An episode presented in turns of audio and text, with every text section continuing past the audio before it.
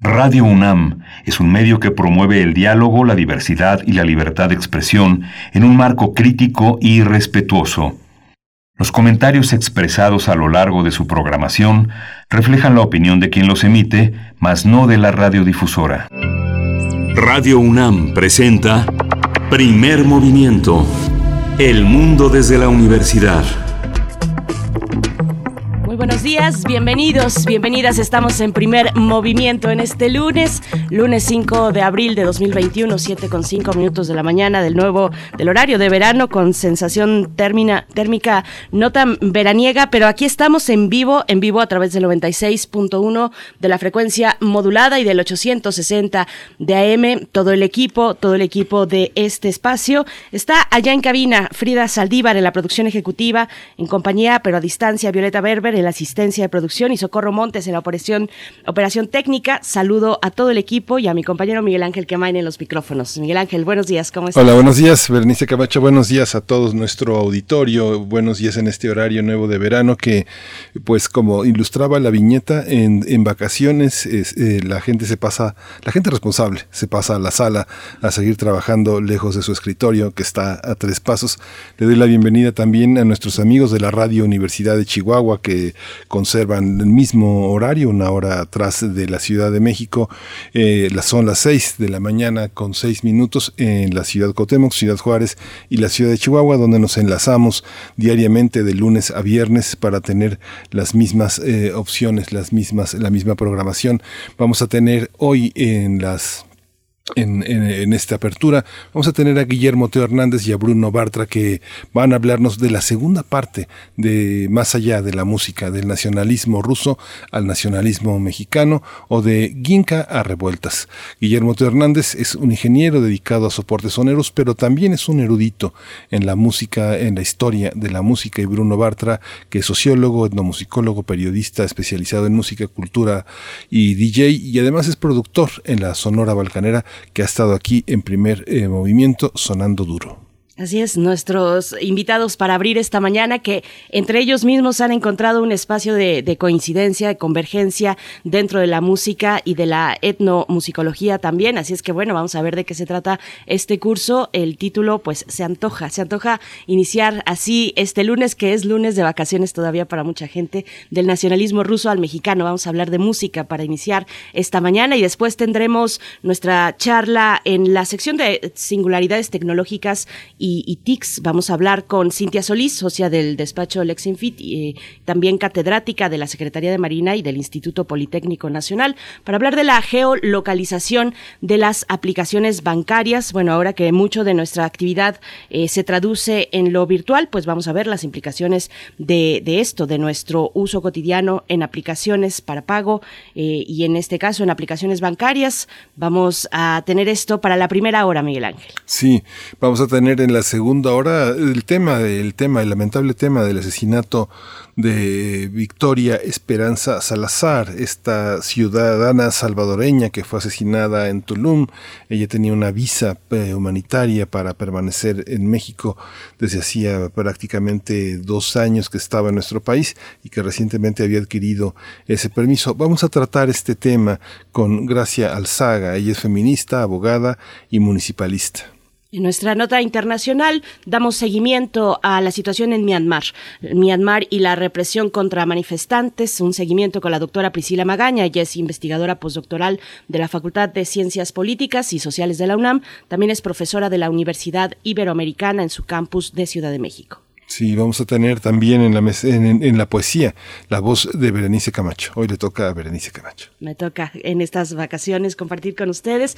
Para nuestra mesa del día hablaremos de la historieta, la historia y la historieta, la distancia entre estas a través de, pues sí, de una muestra de historieta, de cómic que se titula Los años de Allende. Nos vamos a Chile con esta historieta y con sus autores Rodrigo Elgueta y Carlos Reyes de la nueva colección popular cómic del Fondo de Cultura cultura económica. Y, bueno, vamos a estar, como comentaba, con Carlos Reyes, él es comunicador audiovisual, guionista de historietas, editor de cómics, divulgador, investigador y docente. Es escritor de esta novela gráfica, Los años de Allende. También en la mesa nos acompañará Rodrigo Elgueta, ilustrador y dibujante de cómic. La presencia de Clementina Equigua en la sección Biosfera en Equilibrio. Eh, Clementina Equigua dirige la revista, coordina la revista digital Oikos y es divulgadora del Instituto de Ecología de la UNAM, donde también lleva las redes sociales. Ella es bióloga y doctora en ciencias por la Facultad de Ciencias de la UNAM. Y bueno, nuestras redes sociales siempre listas para recibir sus comentarios en esta mañana. Díganos si están todavía de vacaciones y así nos están escuchando desde casa o no, trabajando, pero también desde casa. Coméntenos, están ahí, arroba P Movimiento en la red social de Twitter y en Facebook, primer Movimiento UNAM. Vamos con nuestro corte informativo sobre COVID-19. Vamos. COVID-19. Ante la pandemia, Sigamos informados. Radio UNAM. La Secretaría de Salud informó que el número de decesos por enfermedad de la COVID-19 aumentó a 204.147. De acuerdo con el informe técnico que ofrecieron ayer las autoridades sanitarias, los casos estimados son 2.443.755. Para el caso de la capital del país, la Ciudad de México, se mantendrá, se mantendrá una semana más en el color naranja del semáforo de riesgo epidémico por COVID-19, aunque las autoridades capitalinas anunciaron que se podrán realizar autoconciertos. Los asistentes deberán usar cubrebocas todo el tiempo que se encuentran fuera del vehículo y evitar contacto entre grupos de personas de diferentes autos. Sí, vamos a el número de casos también acumulados de coronavirus en el mundo alcanzó la cifra de 130 millones 969 mil 721. De acuerdo con el recuento de la Universidad John Hopkins, los países más afectados son Estados Unidos, con más de 30 millones de casos. Le sigue Brasil, con casi 13 millones de personas contagiadas. Y en tercer lugar se encuentra la India, con más de 12 millones de casos. En, el, en cuanto al número de des, reportó 2.849.208 eh, defunciones en el mundo. Los países más afectados son Estados Unidos, igualmente, con 554.813 muertes. Le sigue Brasil, con 330.193 decesos. Y en tercer lugar se encuentra México, con 204.011 fallecimientos por COVID-19.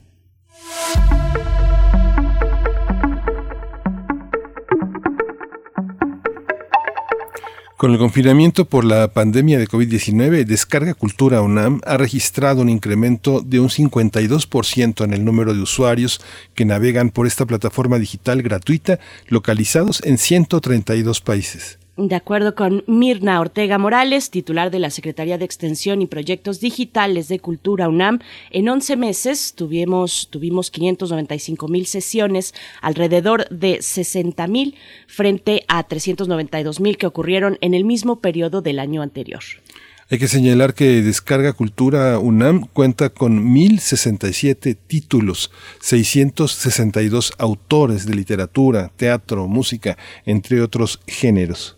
Y el día de hoy, lunes, la Biblioteca Central de Ciudad Universitaria cumple 65 años y para celebrarlo, la Filmoteca de la UNAM presenta el ciclo de cine Biblioteca Central Felices 65, orgullosamente UNAM, que incluye dos exposiciones virtuales.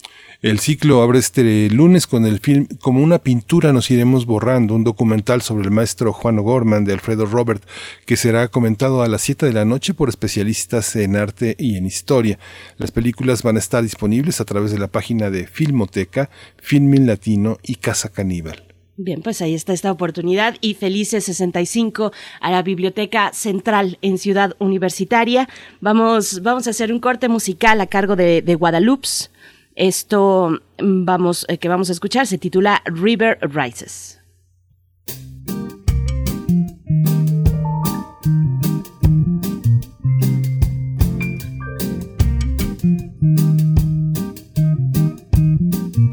You got me all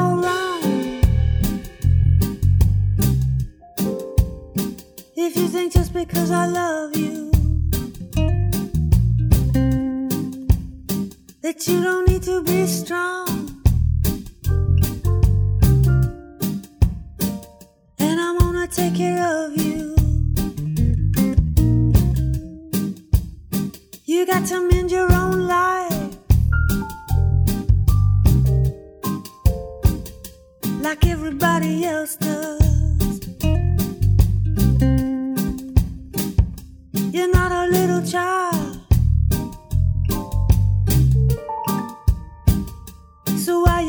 You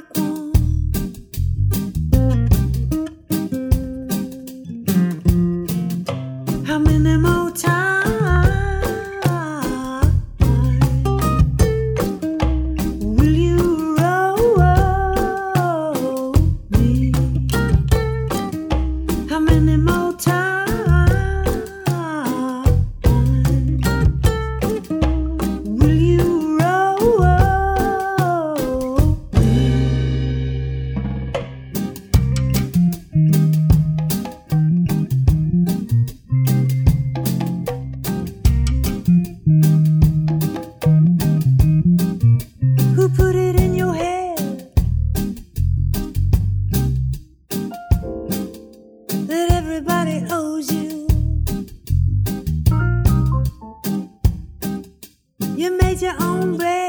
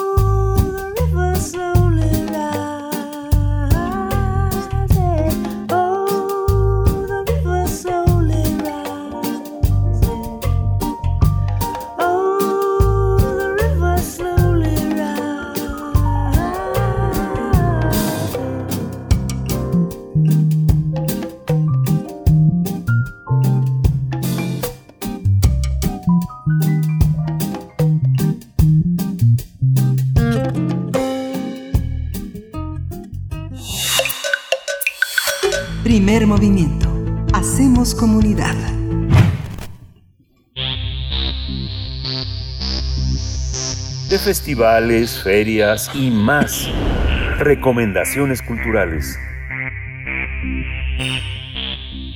Más allá de la música, del nacionalismo ruso al mexicano, de Inca a revueltas. Es este el segundo curso que impartirá el investigador del catálogo de música de concierto de la Fonoteca Nacional, Teo Hernández, y el etnomusicólogo Bruno Bartra. Los cursos se realizarán todos los lunes del 12 de abril al 31 de mayo, de 10.30 de la mañana a 12.30 horas al mediodía, así como los martes del 13 de abril al 1 de junio, de las 6 de la tarde a las 8 de la noche. Los especialistas nos llevarán por un recorrido histórico musical del siglo XIX en Rusia al XX en México, así que hablarán sobre el papel que desarrollaron Chávez, Revueltas, Ginka, Tchaikovsky, Moncayo, Rimsky-Korsakov, entre otros. Recordemos que tras un bélico y turbulento inicio del siglo XIX, emergieron nacionalismos en Europa y América, donde la música jugó un papel fundamental al ser el motor de la identidad. Al explorar los nacionalismos musicales en la Rusia zarista del siglo XIX y el México revolucionario del siglo XX, los interesados van a descubrir semejanzas insólitas que existen entre dos naciones aparentemente tan disímbolas. Cada sesión durará dos horas. En total serán ocho sesiones que se transmitirán vía Zoom. El costo de este curso será de 1.600 pesos. Los interesados pueden inscribirse u obtener información en la página de Facebook Más allá de la música. Pues vamos a conversar sobre este curso, los temas que aborda desde el nacionalismo ruso al mexicano.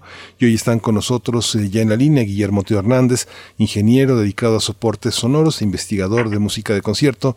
Guillermo Teo Hernández, bienvenido. Muchas gracias, Miguel Ángel Berenice. Pues un gusto estar con ustedes. Teo, muchas gracias. Bienvenido. Qué gusto saludarte este lunes. También estamos en la compañía de Bruno Bartra. Él es sociólogo, etnomusicólogo, periodista especializado en música y cultura. Es DJ y productor en la Sonora Balcanera. Bruno, ¿cómo estás? Bruno Bartra, buenos días. Hola, ¿qué tal, Berenice? Buenos días, Miguel Ángel. Buenos días, muchas gracias. Eh, muy contento de estar aquí de nuevo hablando sobre música. Gracias, muchas gracias a los dos.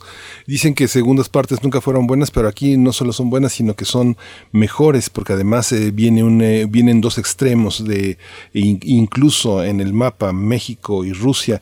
Un poco cuéntenos cuál es el panorama, cuál es el panorama de este curso, cuál es el recorrido, Guillermo Teo Hernández. Eh, bueno, lo que pasa es que nos dimos cuenta que para explicar el nacionalismo mexicano hace falta tener algún tipo de, de antecedente. Por ejemplo, ¿por qué el nacionalismo mexicano está desfasado en el tiempo eh, con respecto a los nacionalismos europeos? ¿Por qué nosotros decimos que el nacionalismo empieza con Ponce y es un movimiento ya del siglo XX, ¿no? Eh, ¿Cómo poder explicar ese tipo de cosas? Bueno, entonces tenemos que referirnos a los nacionalismos europeos. Sin embargo, es, es demasiado hablar hablar de, de todo esto, ¿no? ¿Qué pasaba en Europa, en qué pasó en Europa en el siglo XIX? Entonces buscamos una especie de modelo de nacionalismo europeo que en este caso eh, nos funcionó muy bien el nacionalismo ruso porque nos vamos a dar cuenta a través del curso que hay ciertos ciertos vínculos, ciertos paralelismos, aunque como bien este lo lo, lo dijeron ustedes, hay, están un poco desfasados en la en la en la historia.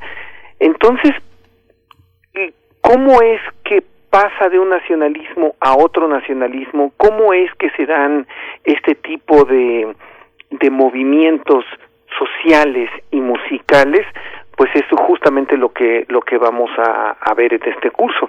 Y bueno, que ni que el nacionalismo ruso es un nacionalismo que marcó eh, la pauta musical y que devendría en una música mm, bueno que, que influyó al mundo entero, ¿no? Justamente Bruno Bartra esta es esta capacidad de la música rusa de irradiar todo el todo el eh, todo el mundo europeo es, eh, es muy y muy importante si uno piensa el papel que jugó San Petersburgo en ese en ese gran momento hacia eh, Europa no yo, no yo no sé si se hablaba más francés en San Petersburgo que ruso pero es un es un momento importante lo mismo de nuestro nacionalismo hacia el resto del continente cómo se lee culturalmente esta, estas dos formas de potencia musical tan importantes. Sí, claro, pues mira, hay, hay muchas semejanzas desde ahí y, y cosas muy interesantes. Por ejemplo, eh, en el caso del nacionalismo ruso, sí, sí hay una construcción eh, desde San Petersburgo, podría decir que incluso viene de siglos atrás, casi que desde Pedro el Grande y cómo eh, pedía a todos los ciudadanos que se que se cortaran las barbas y que usaran otras vestimentas, pero ya para el siglo XIX lo, lo que es muy interesante es cómo en realidad eh, todo este nacionalismo acompañado de la música se, se está construyendo por un lado con esa con esa adoración hacia hacia Europa eh, occidental, pero por otro lado queriendo marcar una diferencia eh, con los rasgos eslavos, ¿no? Entonces es, es un nacionalismo que se crea con cierto conflicto y por ahí hay una de las claves que que también eh, puede vincularse después al, al nacionalismo eh, mexicano que que tiene estas singularidades y que también quieren eh, por un lado abrazar Occidente y por otro lado marcar una una diferencia a partir de del indigenismo de digamos de de inicios del siglo XX. Y siguiendo eh, por, por ese hilo también, Teo, te pregunto en qué, en clave de qué se descifra el nacionalismo eh, ruso en la música con respecto a Europa. ¿Qué significa? Para tener ese punto de partida muy claro, ¿qué significa con lo que estaba ocurriendo en aquel momento, en el auge de los nacionalismos? ¿Qué significa Rusia en la música? Rusia en la música es un es un es un lugar importantísimo. Eh, sobre todo empecemos por Glinka, ¿no? Que Glinka eh, es, un- compositor que de alguna forma empieza a desvincularse de los compositores rusos que, que de la época, porque empieza a hacer introducción de elementos folclóricos ya de forma consciente. Ahora, Glinka eh, había estado mucho tiempo en España y tiene una, una fuerte influencia española en algunas de sus composiciones. Entonces, ¿cómo salta de esta de este folclorismo, digamos, lo que le llamó tanto la atención en España? ¿Cómo salta a al folclorismo ruso y cómo hace una asimilación de, de esta música que a su vez transmite a una serie de compositores muy importantes que sería el grupo el grupo de los cinco para consoli- consolidar una música que funcionara con como vínculo entre los compositores y la y la gente que formara una identidad nacional o que coadyuvara a formar una identidad nacional. Y ahora, ¿cómo los nacionalismos son apoyados por el Estado? Es una cosa que también vamos a que también vamos a analizar, ¿no? Y lo a mí me parece quizá lo más importante, cómo es que en este momento, en este momento digamos este primera mil, 1850 aproximadamente, ¿por qué en México no se daba esto? ¿O qué música se estaba dando en este momento en México que no podemos llamar en cierta forma nacionalista, eh, aunque sí hay elementos, digamos, patrióticos en ella, ¿no? Entonces es, es muy importante tener en cuenta este, este, estos dos tipos de hacer música, aunque hay funciones, como, como lo vamos a ver en el curso, que son muy semejantes. Bueno, yo estoy pensando, me quedo pensando, Bruno, entre las cercanías, las distancias y las diferencias también entre el folclore y el nacionalismo, porque finalmente la idea de, bueno, la nación selecciona, entiendo, elementos folclóricos que le son favorables para una identidad más homogénea, pero otros los desecha. ¿Cómo, cómo entender esto con dos naciones que tienen este, esta gran diversidad, digamos, cultural, como son México y Rusia? Pues bueno, creo la clave está un poco en lo en lo que señalas que efectivamente se hace eh, pues se hace una un, un- el nacionalismo es selectivo y, y va tomando eh, pues en los sonidos de la música popular aquellos que usualmente son de una pequeña región pero eh, cuyo sonido puede eh, digamos ser de un gusto mayor y, y irse promoviendo no entonces eh, pues más bien justo ahí está la clave precisamente eh, la selección de esos sonidos de esos de esos aspectos artísticos de esos aspectos culturales de esos elementos de la vida social de de algunos lugares específicos los que se toman como modelo y con los cuales se se construye un nacionalismo que por lo tanto podemos decir que nunca va a abarcar todo. Ahí voy, vuelvo voy contigo nuevamente también, Bruno. ¿Cómo es posible que haya eh, esa continuidad en México entre el siglo XIX y el siglo XX? Eh, si hay una parte porfirista que mira hacia Europa y hay otra parte que mira hacia lo propio, hacia los sonidos que están en una amplia gama de eh, instrumentos que vienen de, de distintos orígenes latinoamericanos, negros, eh, este, eh, mesoamericanos. ¿Cómo se da esta, esta, este diálogo? ¿Es, ¿Siempre fue nacionalista en términos de lo que entendemos como una respuesta a lo que el Estado mexicano propone como ideología? Claro, pues bueno, no, ahí creo que sí hay una, una gran ruptura que es desde la Revolución Mexicana donde se transforma todo ello, pero aún así podemos hallar este vínculos entre las maneras en que en que se fue conformando la eh, la nación o la idea de nacionalismo eh, después de la guerra de independencia y después de la revolución principalmente en este aspecto del del indigenismo eh, y cómo se tomó eh, después de la revolución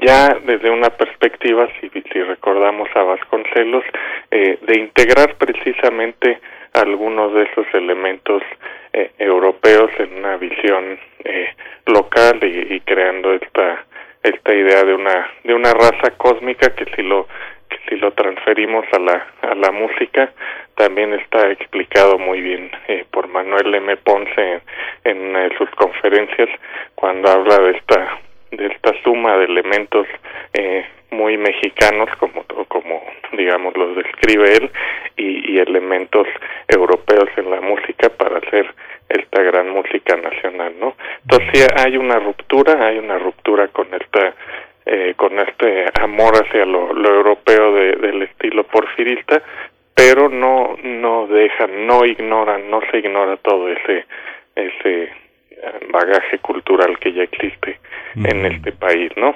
Entonces es ese sincretismo y que va va forjando eh, pues e, esa idea de nación como como se fundó digamos tras tras la Revolución Mexicana con las múltiples corrientes agrupadas en una organización y, y como se, se creó e, esa nación en ese momento que, tenía unas ideas que bueno desde luego con el tiempo se han se han transformado enormemente no solo aquí sino en todo el mundo pero ahí está como eh, cómo se concebía la nación y cómo se concibió durante décadas después de la Revolución Mexicana. Sí, Guillermo Teo Hernández, eh, tú te has preocupado por, eh, eh, aquí en las colaboraciones de primer movimiento, mostrarnos cómo lo local de pronto tiene una irrupción tremenda en lo universal y en lo internacional.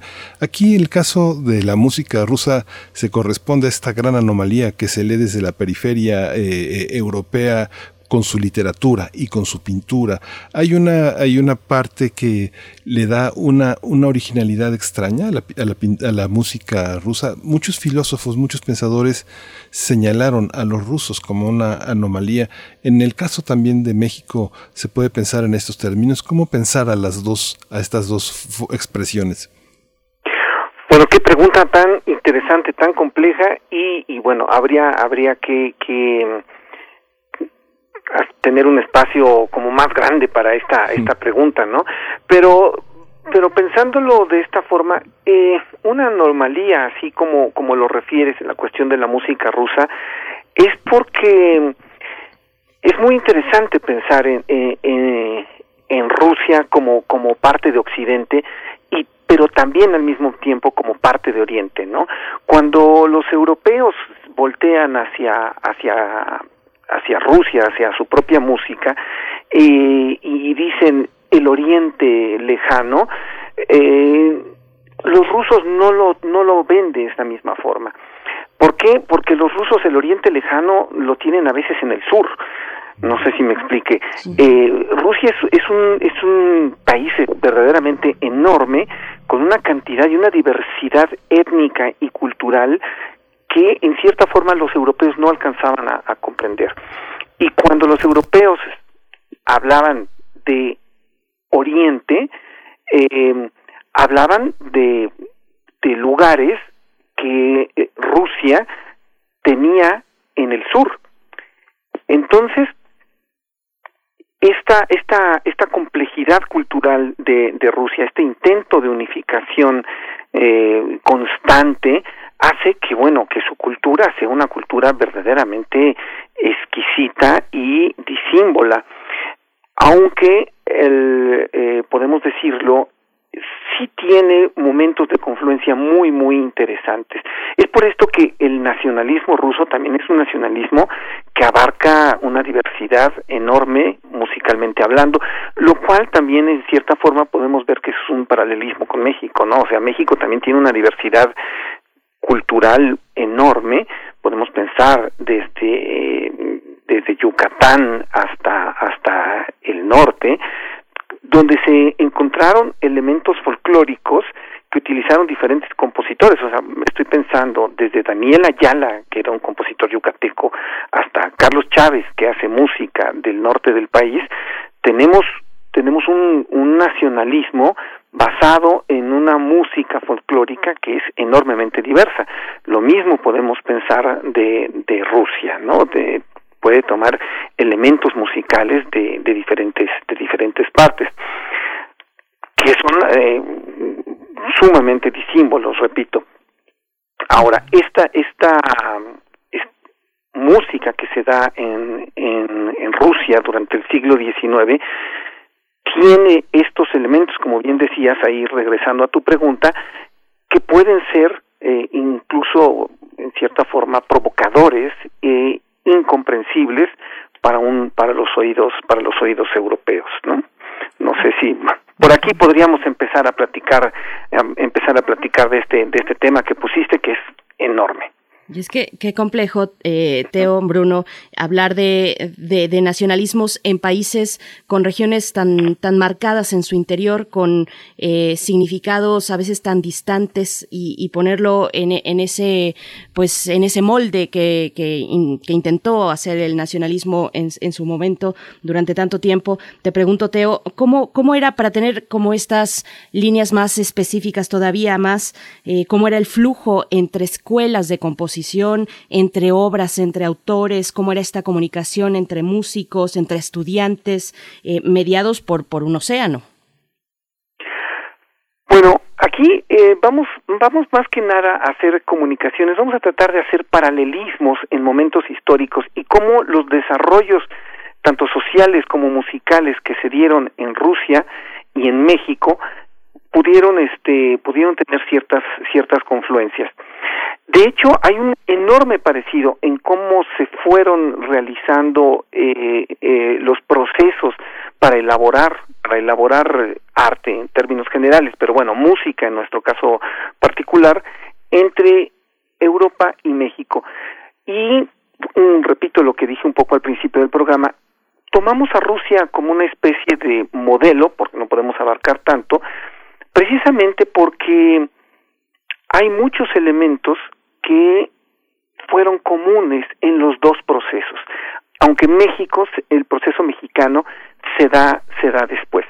Eh, de hecho, les tenemos una, una, sorpresa, digamos, en, el, en el programa, porque los eh, antecedentes que vamos a ver en México en el siglo XIX, hay una especie de nacionalismo aunque no nacionalismo musical como lo entendemos ahora, donde hay elementos folclóricos, es tratando de crear a través de la música elementos de identidad. Y el elemento de identidad mexicano por excelencia que se dio a mediados del siglo XIX es el himno nacional.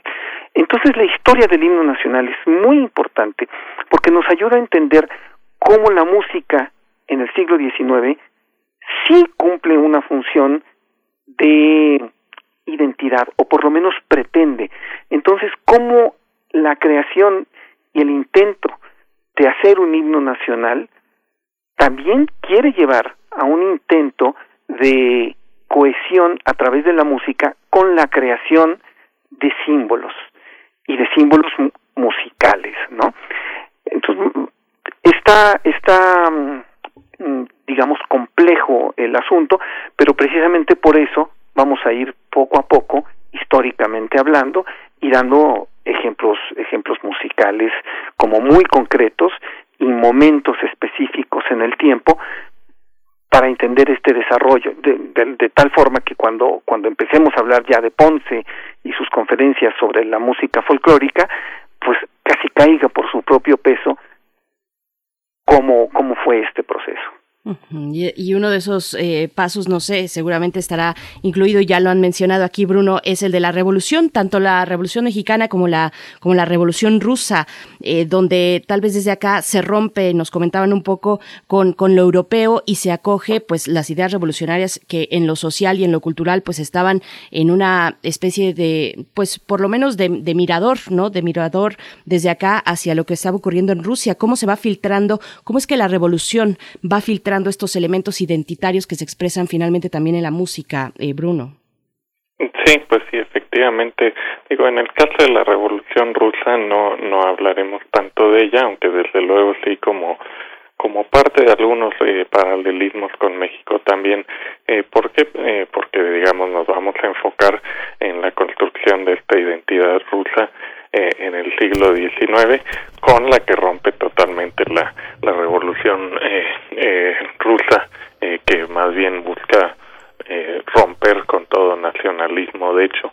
Pero en México, y es parte de todos esos contrastes y, cuestiones tanto interesantes, sí existe en algunas salas de digamos de, de los múltiples grupos y facciones de la revolución eh, una influencia eh, directa de la revolución rusa pero la construcción que se da posteriormente ya de nación eh, pues digamos se, se podría acercar más a la construcción del nacionalismo ruso del siglo XIX que del Estado soviético, ¿no? Entonces sí, es, muy interesante eh, tomar también estos hechos, pero sobre todo en, en el caso de Rusia es eh, cómo se va forjando ese nacionalismo, pero al mismo tiempo eh, esta nación, este imperio que es eh, temido y amado también por Europa al mismo tiempo, eh, pues se va se va estancando ya en un aspecto social y económico y, y ya para fines del, siglo XIX y sobre todo inicios del XX eh, se empiezan a ver las claves de eh, digamos de lo que vendría en la revolución. Eh, ya bueno eh, en México es una revolución que en el- por algún lado tiene cierta inspiración en la rusa en algunos eh, en algunos de los grupos como dije pero su resultado eh, es muy distinto Sí. Hay, una, hay un aspecto que entusiasma mucho cuando uno ve el curso. Uno lo ve de primera impresión y uno puede sentir cierto temor, ¿no? Pensar que es un curso para especialistas, para personas muy avanzadas en la música, pero me da la impresión que también es un curso para quienes aman la música solamente como melómanos, solamente como una oportunidad para enriquecerse, porque mucha de esta música la hemos escuchado en el cine de una manera muy amplia, ¿no? Y después en el radio y en la televisión. ¿Cómo es este, eh, un poco este curso, eh, pensar que gran parte de estas composiciones las hemos escuchado, ahora tendremos la oportunidad de entender mucho más en un sentido musical y en un sentido histórico? Un poco cuéntanos esta parte, Teo. Bueno, sí, pues mira, muchas gracias por mencionar esto, pero sí, efectivamente es un curso de, de- dirigido a, absolutamente a todo público, al público, al público melómano. Lo que pasa es que en la mayor parte de los cursos de apreciación musical tenemos una historia de los compositores, una historia de biográfica casi siempre, ¿no? Es que si Beethoven era chiquito, luego era más grande y luego era, era fue adulto, ahora sí que creció y e hizo música. Y esto es pues, desde luego que es muy muy importante saberlo, pero la parte del desarrollo social que impulsan los compositores nos nos da una diferente perspectiva. Metemos a la música en un en un en un contexto del cual podemos extraer diferentes significados y nos ayuda a entender el por qué se hacía de esa forma y no se hacía de otra. O sea, por qué el compositor en forma individual trabajaba de una forma, eh, si le pagaban o no le pagaban, también le sucedía a los demás compositores y por qué en términos generales los compositores iban hacia cierto hacia cierto tipo de, música y hacia ciertos estilos. Entonces es, es una historia eh, también total y absolutamente para aficionados, ¿no? Simplemente la visión del curso es una visión este un poco más global desde un punto de vista social, ¿no? Podríamos decir es una historia social de la música lo que estamos pretendiendo. No se necesita ningún tipo de antecedentes más que gustar de la historia y gustar de la música. O sea, es un curso para melómanos que quieran abordar eh, el arte que tanto gusta desde otro punto de vista para una comprensión diferente.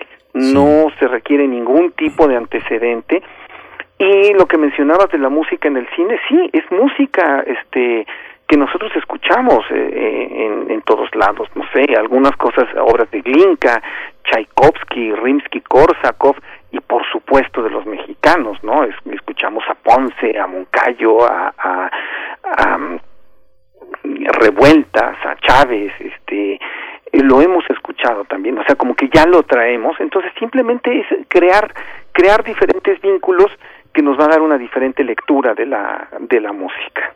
Sí, justo Bruno Bartra, esto que señala Teo que es eh, muy, muy, muy, muy, importante, vamos de la historia de los acontecimientos a la historia de las prácticas, cómo se inscribe, tú como etnomusicólogo, como pensador de la música, cómo inscribir esto en- en próximas experiencias que quien venga al curso puede comparar, puede sostener con otras, eh, con otras eh, prácticas. Sí, exacto. Justamente lo, lo que buscamos es es contextualizar a, los músicos, es entender eh, cómo eh, los cambios políticos, económicos, las relaciones internacionales, pero también la vida cultural y la vida cotidiana en cada uno de los lugares en su tiempo, eh, pues fueron elementales para, para que estos eh, músicos eh, crearan y compusieran eh, la forma, digo, la música de la forma en que lo hicieron, ¿no?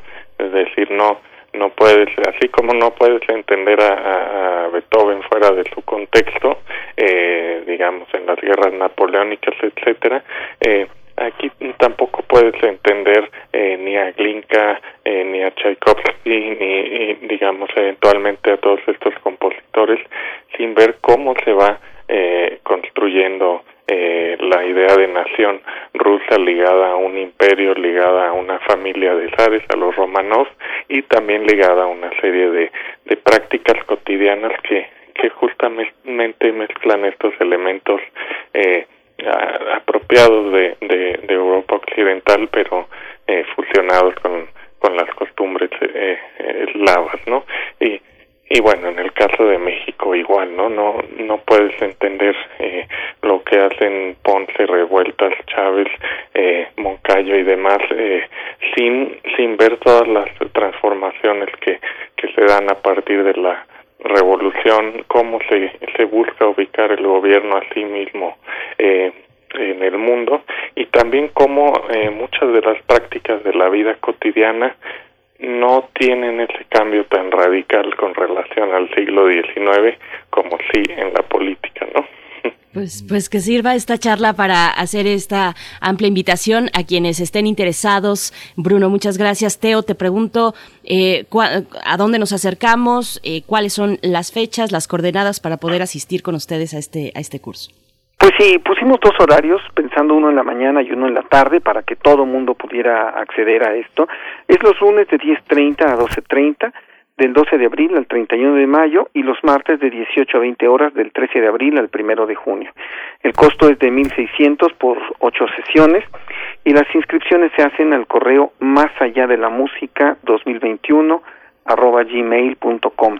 Repito, más allá de la música 2021 arroba gmail.com o por mensaje en la página de Facebook que es, Facebook más allá de la música 2000, 2021. Bien, pues siempre un gusto conversar con ustedes. Teo Hernández, ingeniero dedicado a soportes sonoros, investigador de música de concierto. Gracias por, por tu tiempo, por tu generosidad y por, por esta invitación, por esta charla. Pues al contrario, gracias que, que les resulte de interés este punto de vista novedoso y les repito, les tendremos música, sobre todo música hermosa, historia y varias sorpresas a lo largo del curso, ¿no? Porque hay anécdotas muy interesantes. Música hermosa, ¿qué más queremos? Bruno Bartra, gracias también, sociólogo, etnomusicólogo, periodista especializado en música y cultura, TJ y productor de la Sonora Balcanera. Si no han escuchado a la Sonora Balcanera, pues esta semana es un buen momento para hacerlo. Son muy divertidos. Bruno Bartra, muchas gracias. Sí, muchas gracias a ustedes, Berenice, Miguel Ángel, a todo su, su auditorio. Y sí, además de todo ese contexto y de hablar de los compositores, vamos a escuchar mucha música y muchas rarezas de las que se encuentra Teo en sus investigaciones. Fabuloso. Gracias a ambos. Hasta pronto, cuando nos volvamos a encontrar para platicar de música. Gracias a ambos. Gracias. Gracias, gracias. Pues ya está sonando Bugalú Asesán y dices, no, no, no, no.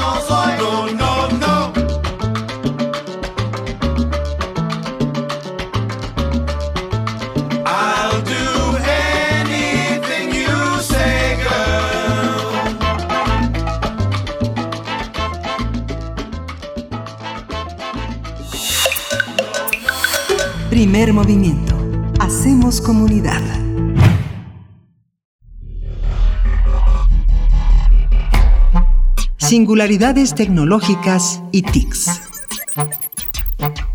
Ya nos acompaña en esta mañana de lunes Cintia Solís. Ella es socia del despacho Lexinfit Legal Advisory, también es catedrática de la Secretaría de Marina y del Instituto Politécnico Nacional Cintia Solís para hablar de la geolocalización de las aplicaciones bancarias. ¿Cómo estás esta mañana? Bienvenida. ¿Qué tal, Berenice? Muy buenos días. ¿Cómo estás? Yo pues muy contento de estar con ustedes, como siempre. Gracias, Gracias. Cintia. Nosotros también muy contentos de escucharte, Cintia. Yo, yo he visto eh, que la Deutsche Welle ha realizado ya algunos reportajes durante esta pandemia dando cuenta de lo que ha significado pues volcar nuestra vida a lo digital en algunos pueblos, en algunas ciudades eh, pequeñas en Europa, pues ya no hay de otra más que el dinero, digamos las transacciones digitales. Ya el dinero físico pues es algo muy extraño en algunos lugares. Cuéntanos, por favor, ¿cuál es la complicación de esto? Claro, pues mira, es muy interesante porque eh, al final, desde hace varios años ya se está apostando por la digitalización, por las transacciones no presenciales, digamos, por reducir de alguna u otra manera el contacto en sucursales, sobre todo para bancos a nivel físico, etcétera. Pero parece mentira que aunque esta resolución que da origen, obviamente, a todo esto que estamos viendo en este momento, que es eh, la necesidad de recabar la geolocalización, data de 2019, es decir, literalmente fue de 22 de marzo de 2019 Parece, eh, parece mentira, pero pareciera que nos estábamos preparando justamente para esta pandemia y tal cual. En realidad, eh, a pesar de que la tendencia desde hace varios años es la digitalización, la verdad es que ahorita con, con toda esta cuestión de la pandemia se ha vuelto algo obligatorio, algo imprescindible. Y pues dentro de todas las cosas que han cambiado ahorita, pues eh, es esta- la entrada en vigor de esta disposición que ahora no solamente eh, para utilizar nuestras aplicaciones móviles necesitamos registrar nuestros biométricos, sino también ya por obligación legal hacia los bancos necesitan estar recabando nuestra geolocalización. Uf, pero y eso sí nos prende algunas alarmas, ¿cómo lo vemos? ¿Cómo está la legislación al respecto? Bueno, eh, en realidad aquí eh, recordemos que México eh, forma parte de, de un grupo que es el Grupo de Acción Financiera Internacional, mejor conocido como GAFI, que fue creado ya desde hace más de dos décadas por el G8. Eh, y bueno, nosotros como parte del mismo grupo, del grupo de G20 y demás, eh, estamos obligados a atender ciertas recomendaciones. Desde el año de 2017 empezaron a hacerse ciertas reformas a la circular única de bancos y también después se crean las disposiciones relativas al famoso artículo 115 de la ley de instituciones de crédito que más o menos tiene que ver con toda la cuestión de eh, cómo prevenir el lavado de dinero y financiamiento del terrorismo y demás. Entonces, una de esas recomendaciones, eh, en particular la recomendación, las recomendaciones 1 y 10, eh, se consideró que era necesario estar fortaleciendo las acciones tendientes, obviamente, al uso de eh, servicios financieros no presenciales. Y parte de estas, eh, en estas disposiciones que se publican en 2019, se genera la obligación por parte de las entidades financieras de contar o de recabar, entre otros datos, no solamente estos, ojo, eh, la geolocalización, sobre todo para transacciones que no sean presenciales. Ahora, eso tiene cosas buenas y cosas malas, ¿no? A ver, pensemos en las cosas que más levantaron focos rojos es, ¿y ahora qué más, no? Ahora qué más información mantener las instituciones bancarias. Y entiendo muchísimo la preocupación. Eh, ustedes saben que, a mí me preocupa muchísimo el tema de la privacidad y la protección de datos personales. Sin embargo, también poniéndonos del otro lado, también es cierto, como decía Miguel Ángel hace un momento, realmente todas las transacciones se están haciendo en línea y eso también, no solamente las personas, vamos a decirlo así, que tenemos fines lícitos, utilizamos esas transacciones en línea, sino que también se han incrementado exponencialmente los casos tanto de suplantación de identidad como de fraudes. Eh, lo que busca básicamente esta, pues esta disposición es eh, poder identificar a nivel técnico de forma mucho más eficaz desde dónde se están llevando a cabo ciertas transacciones que puedan resultar alarmantes o que eh, repa este cómo se llama esto como como que sobrepasen los estándares marcados por las propias normas respecto de qué transacciones pueden ser extrañas, ¿no? Sobre todo el hecho de que si, por ejemplo, una persona tiene aparentemente la apertura de una cuenta se está haciendo en, por ejemplo, el estado de Guerrero, sería muy extraño que su geolocalización reportara que está en Veracruz o peor aún, ¿no? Que está fuera del país. Y ese tipo de cosas son las que técnicamente van a estar eh, alertándose o se van a poder impedir ciertas transacciones eh, no presenciales. ¿En qué momento nos podrán geolocalizar, eh, geolocalizar? Porque, bueno, para es un tema que, por ejemplo, en lo judicial, pues se toman muy, muy en serio. No es en todo momento. Hay una disposición judicial eh, para hacer eh, cualquier tipo de investigación judicial, pues que se re- que requiera de una posible geolocalización, pues hay todo un proceso muy complejo. ¿Cómo se da para para este caso, para nuestra actividad bancaria? ¿En qué momento sí nos pueden geolocalizar o, o de qué depende esa geolocalización? ¿Qué elementos eh, podrán saber de nosotros en ese sentido? Bueno, eh, básicamente aquí lo que lo que dice la, la disposición es que pueden tomar las coordenadas geográficas tanto de latitud como de longitud en la que se encuentra el dispositivo. Ahora también hay que tener muy claro que en realidad esta geolocalización es aproximativa, o sea, eh, real- a- eh, aproximadamente son 60 metros eh, en el rango, pa- o sea, no es como que lleguen y sepan exactamente en qué departamento de qué edificio estás. La idea es justamente eh, tener como que la ubicación coincide con el resto de información contemplada en el expediente del cliente. Esta geolocalización se va a llevar a cabo sobre todo este, a través del uso de dispositivos móviles, ya sea eh, tu propio teléfono celular, que es lo más lógico porque ahí tienes tu aplicación móvil, o por ejemplo una tableta, una computadora, etcétera. Este, ¿qué tipo de información o cuándo se va a tomar esta esta información? Bueno, cuando lleves a cabo transacciones no presenciales, por ejemplo, aperturas de cuentas, sobre todo aperturas de cuentas, ¿no? Presenciales. Que esto también es muy importante porque imagínense la cantidad de, de, de cuentas que hoy en día, o bueno, que se podrían abrir con datos falsos o suplantando la identidad de personas, etcétera. Eh, y bueno, básicamente eso y cuando se, se, se lleven a cabo ciertas operaciones, depósitos, traspasos, etcétera. Este, ¿qué más es importante destacar? Ahora, eh, hay que entender que al final del día no estamos defendiendo las instituciones financieras de ninguna manera, ¿no? Pero hay un trasfondo detrás de esto que es justamente la prevención de este tipo de fraudes. Eh, hay, hay empresas que desde hace muchos años que no son estrictamente instituciones financieras, sino por ejemplo son aquellas emisoras de tarjetas de servicios que desde hace muchos años ya toman en cuenta el tema de la geolocalización. No sé si les ha pasado a ustedes que quieren hacer un pago, pero a lo mejor se fueron de vacaciones y se bloquea la transacción, pues justamente es porque a lo mejor no coincide la ubicación en la que siempre estás y por tu seguridad llevan a cabo o, o llegan a, a, bloquear esa transacción. Entonces hay cosas buenas que nos que si nos preocupa, pues obviamente que esa información caiga en manos de personas que tengan malas intenciones, ¿no? Como ciberatacantes o, o, por ejemplo, que personas al interior de las instituciones financieras hagan mal uso.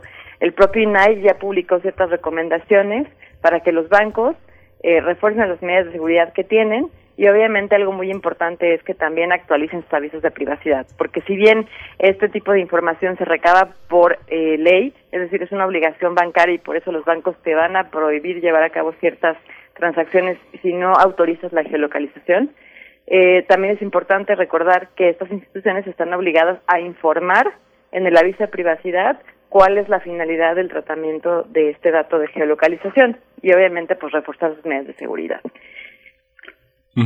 Solo te avisan, Cintia, solo te avisan, ahí va el golpe. Porque bueno, toda esta, toda esta manera de, de, defraudar al dinero, porque la- las personas aquí es lo que menos importa, lo que importa es el Claro. dinero. Es este, por ejemplo, Netflix que su, su, su, este aplicó una política de localización de los usuarios, de las pantallas que tienen, sus servicios VIP y ese tipo de cosas.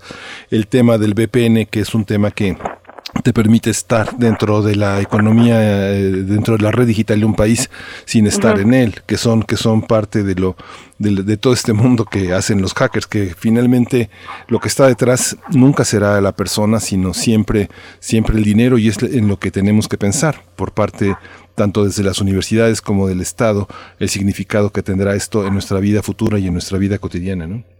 Claro, y este y bueno, pues digo, al final nadie nadie nada impide que uses una VPN, ¿no? Ahora. ¿qué puede pasar si usas una VPN y, no- y la geolocalización no coincide con el resto de tu expediente financiero? Pues es que te van a bloquear las este las transacciones. Y si a la inversa un, un atacante está eh, utilizando la VPN para simular que está, digamos que en la ubicación del expediente o que está en el expediente del del cliente, pues significa que ya tuvo informa esa información previamente, ¿no? Tendremos que estar como ciudadanos súper alerta de ver qué están haciendo estas instituciones financieras y que hagan un correcto tratamiento de datos personales, porque pues sí, una cosa es que sea su obligación, otra cosa es que vayan a quererle dar un doble uso a, a esta información de geolocalización. Y también me gustaría nada más, eh, hablando justamente de ese tema de geolocalización, pedirle encarecidamente a los usuarios que tengan muy claro que hay otro tipo de aplicaciones móviles que hoy en día ya están recabando su geolocalización, como TikTok, por ejemplo, eh, y otras más, que todavía eso me parece un poco, bueno, ti- tienen ahí como justificar que, que, la, que la recaban, pero pues que configuren sus opciones de privacidad, ¿no? Sí.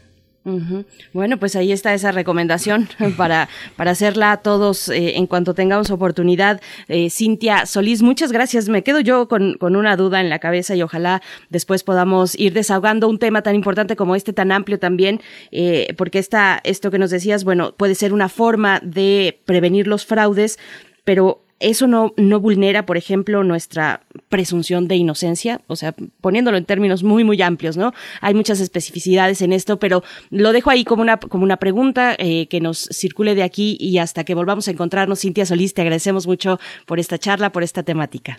Muchísimas gracias, Denise Miguel Ángel, y pues como siempre estamos a sus órdenes. Gracias, gracias Cintia Solís, catedrática de la Secretaría de Marina y del Instituto Politécnico Nacional. Miguel Ángel, con esto nos despedimos de Chihuahua. Nos despedimos de Chihuahua, este Chihuahua que está ardiendo, pero bueno, nos vemos mañana, nos escuchamos mañana como todos los días. Vámonos a los spots, pero quédese aquí en Radio Nam en primer movimiento. Síguenos en redes sociales. Encuéntranos en Facebook como Primer Movimiento y en Twitter como arroba PMovimiento. Hagamos comunidad.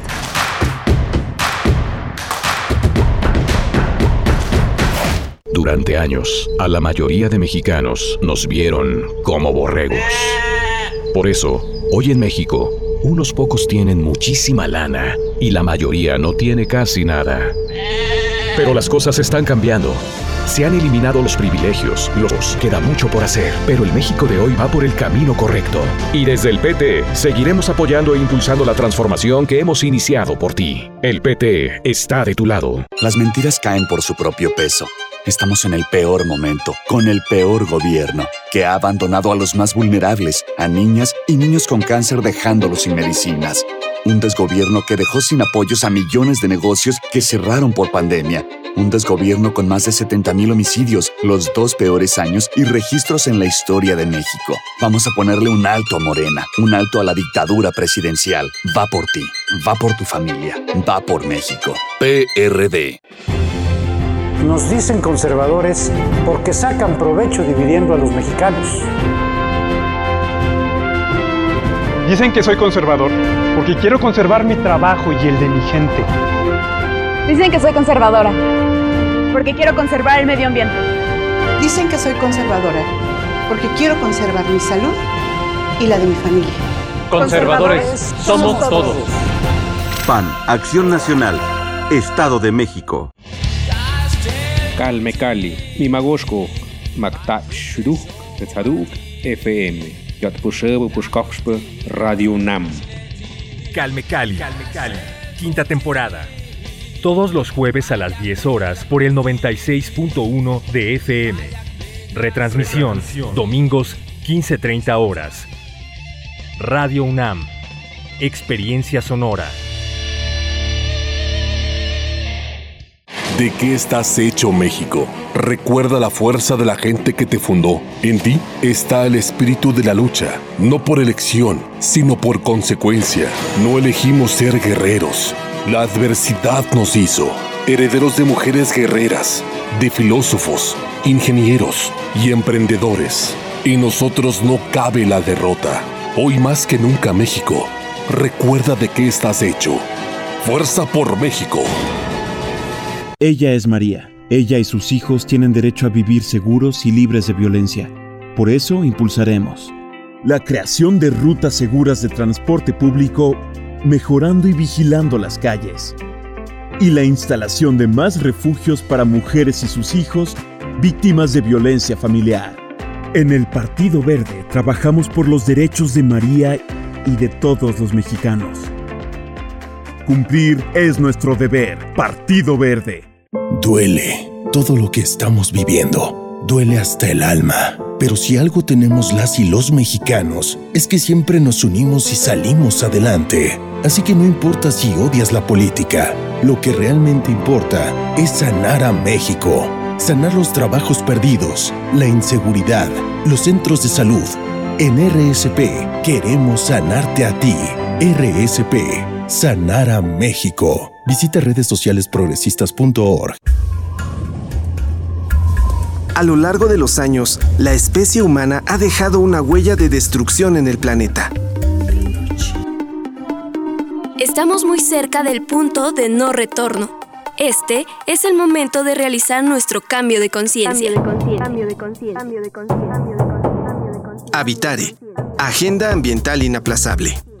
Te invitamos a escuchar las labores que hacen nuestras científicas y científicos para tratar de salvar nuestra casa. Y las recomendaciones para que desde tu trinchera ayudes a cuidar el ambiente.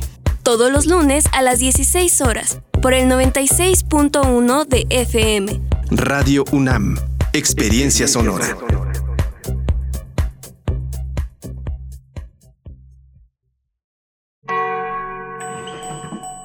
Entra en los archivos sonoros olvidados, extraños, ocultos o poco conocidos que reviven a través de Gabinete de Curiosidades, un espacio de sombras sónicas del tiempo, con Frida Rebontulet y sus almas hercianas.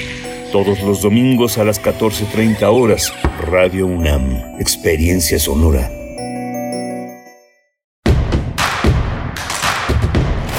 Encuentra la música de primer movimiento día a día en el Spotify de Radio UNAM y agréganos a tus favoritos.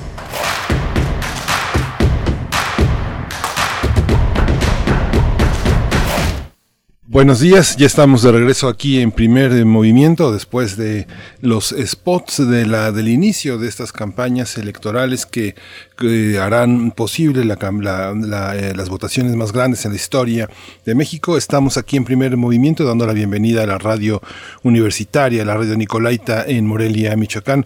Frida Saldívar está en la producción ejecutiva, en la cabina, junto con eh, Violeta Berber, que está en asistencia de producción, y Socorro Montes en la cabina. Está eh, del otro lado del micrófono mi compañera Berenice Camacho. Querida Berenice, buenos días. ¿Cómo estás, Miguel Ángel Quemain? Querido, ¿cómo estás esta mañana? Pues bueno, les saludamos, saludamos a la radio Nicolaita, como ya decías, en el 104.3 nos aloja durante esta hora para llegar a Morelia y siempre es un gusto, un gusto estar con ustedes ahora en este periodo vacacional. Nosotros estamos en vivo transmitiendo a través de todas estas frecuencias que nos dan la oportunidad de tener esta cercanía con ustedes, 96.1 de la frecuencia modulada y también el 860 de AM. Y bueno, en esta mañana que hemos hablado de música, hemos hablado de este curso Más allá de la música con Teo Hernández y con Bruno Bartra, que está a disposición de ustedes si están interesados. Bueno, y si se lo perdieron, vayan al podcast de esta charla que vale, que vale la pena. Eh, si tienen ese interés, pues pueden acercarse ya al correo que nos daba Guillermo Teo Hernández, Más allá de la música 2021 arroba gmail.com. Ahí pueden acercarse y también a la página de Facebook Más allá de la música. Y pues tenemos por delante eh, en esta hora vamos a tener nuestra nota nacional para hablar, bueno, de temas mucho menos afortunados y, y terribles que siguen ocurriendo en nuestro país. Eh, vamos a hablar acerca de lo, de esta ola de violencia en Quintana Roo, de violencia feminicida, del caso específico del asesinato de la eh, mujer migrante que, que murió, que fue asesinada a manos de la policía, eh, Victoria Esperanza Salazar, allá en Tulum. Vamos a estar conversando acerca de este caso y de pues lo que ha significado también no solo este, sino otros, otros casos de violencia de género y violencia feminicida en el estado de Quintana Roo. Vamos a estar con Gracia Alzaga. Ella es feminista, abogada y municipalista, que bueno, nos ha dado el pulso de lo que eh, significa la lucha de las mujeres por una vida libre de violencia en ese estado, en el estado de Quintana Roo, Miguel Ángel.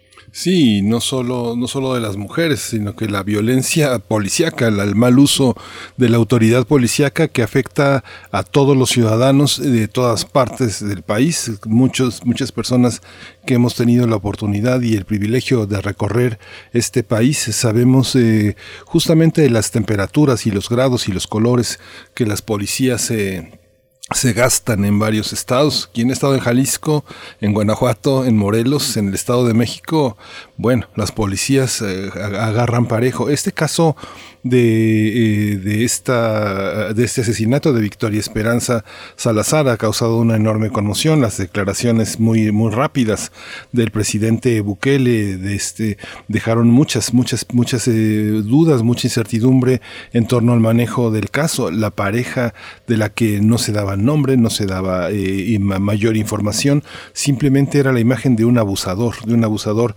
en el que el presidente Bukele señaló que México no actuó de manera Neumannile eh, de, manera rápida frente a las denuncias que había puesto Victoria Esperanza Salazar sobre el abuso sexual que su pareja tenía sobre su hija menor y que suponían había también eh, llevado en esta huida a su hija mayor con su propio agresor. Es muy interesante cómo la información fluyó a cuentagotas, cómo es tan lento, cómo está lleno de dudas, cómo la prensa de distintas entidades lo, lo, observa de distintas maneras, desde el comercio en Lima, en Perú, hasta la prensa nicaragüense, la prensa de Guatemala, la del Salvador, ha sido muy dramático cómo ha sido manejado. Mientras tanto, Berenice, desde que fue asesinada Victoria Esperanza Salazar, han sido asesinadas 100 mujeres en México, que no sabemos eh, ni dónde están, ni cómo son, ni su nombre, ni nada, según la estadística. Cerca de 100 mujeres desde el 27 de marzo, si, si atendemos a la estadística, han sido asesinadas. Y bueno, hay que atender esas situaciones, ¿no? Por supuesto, y este mismo caso eh, puntual de esta mujer migrante salvadoreña se acompaña de otros casos que ocurrieron el mismo fin de semana en el estado de Quintana Roo, otros casos eh, también sobre mm, muertes violentas hacia mujeres en el estado. Así es que bueno, vamos a tener eh, los detalles, el contexto de lo que significa, de lo que significa un caso como este allá en el estado. Digo allá, pero es en todos lados, como bien lo comentabas tú, en el estado de Quintana Roo en este caso, y después tendremos, después para nuestra nota internacional, nos movemos a Myanmar. Vamos a dar seguimiento a la represión contra las manifestaciones después de este golpe de Estado en Myanmar. Vamos a conversar con la doctora Priscila Magaña. Ella es investigadora postdoctoral de la Facultad de Ciencias Políticas y Sociales de la UNAM. Es profesora también académica de la Universidad Iberoamericana en su campus de Ciudad de México. Así es que bueno, Myanmar en nuestra nota internacional, Miguel Ángel, y también eh, pues otras informaciones importantes, eh, sensibles. Además, el fallecimiento que se anunció este fin de semana, el domingo, el día de ayer, eh, el fallecimiento del escritor mexicano Francisco Hagenbeck, eh, que, bueno, escritor de, novela, de, de, guion, creador también de, de mundos, pues, interesantes, lúgubres, oscuros y llenos de fantasía también y de misterio, y que ha estado y que estuvo con nosotros durante muchas ocasiones conversando sobre su obra, sobre la literatura mexicana, la literatura negra o policíaca también. Bien, pues eh, tuvimos esta lamentable noticia, la pérdida de su vida, eh, pero queda su legado, el legado de Francisco Hagenbeck, pues muy, muy lamentable esta noticia, Miguel Ángel. Sí, hay que leerlo, es el mejor tributo. Yo algunas veces, lo tuvimos eh, conversando muchas veces en primer movimiento, muchas veces fue a la cabina, a mí me parecía a veces compleja el vínculo, el, el, vínculo con él, porque parecía que tenía prisa, parecía que siempre estaba en un lugar y en otro al mismo tiempo. Una vez me dijo Hagenbeck, no es que sea, no es que sea un sangrón, ¿eh? lo que pasa es que es muy difícil vivir con el dolor, ¿no? Y a veces cuando una persona es un guerrero, como lo fue él, y está en la presencia de un dolor acuciante de la cita venidera con el médico o con la diálisis, pues es difícil mantener una sonrisa, mantener el buen humor, a pesar de que él lo logró, él lo logró, él fue una gran persona, un hombre muy inquieto, un hombre con una enorme prisa que le ganó, que le ganó muchas batallas a la muerte, por eso, por eso su obra es tan fecunda y tan rica, desde Trago Amargo, este, el caso Tequila, el libro secreto de Frida Kahlo, El crimen es gratis, sus novelas gráficas, este, eh, Santa contra los vampiros y los hombres lobos, es, un hombre con una obra importante, con una obra que va a permanecer entre nosotros, eh, muy, muy, muy intenso. Así que bueno, que, que, no descanse, que nunca descanse Francisco Hagenbeck entre nosotros y menos su literatura. Así es que no descanse su literatura. Fue mm, la última ocasión que estuvimos conversando con él, fue en este espacio el 10 de febrero, nos dice, nos recuerda nuestro jefe de noticias Antonio Quijano, eh, fue la última vez que estuvo aquí hablando de sangre helada, de esta, pues su última obra ya, pero bueno, tuvimos otras charlas muy interesantes de deidades menores, El Diablo me obligó, mm, Simpatía por el Diablo, en fin, hay varias, varias de sus novelas que estuvimos conversando aquí. Eh, y, bueno, pues ahora damos esta, esta noticia lamentable que, se dio desde el día de ayer, la partida de Francisco Hagenbeck. Así es que bueno, como bien dices, nos quedamos con su literatura, no hay que dejarla descansar porque de verdad se disfruta, se disfruta esta peculiaridad de su pluma.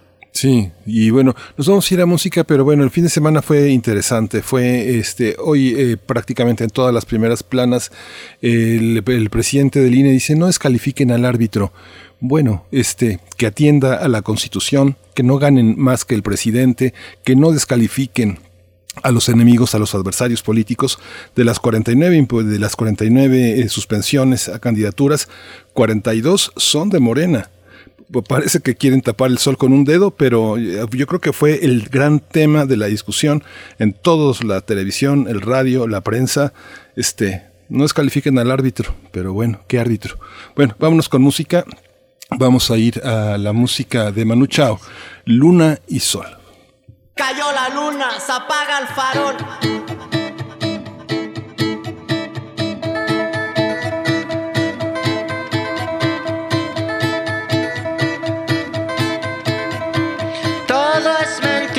Este mundo todo es mentira, la verdad. Todo es mentira, yo me digo. Todo es mentira, ¿por qué será? Esperando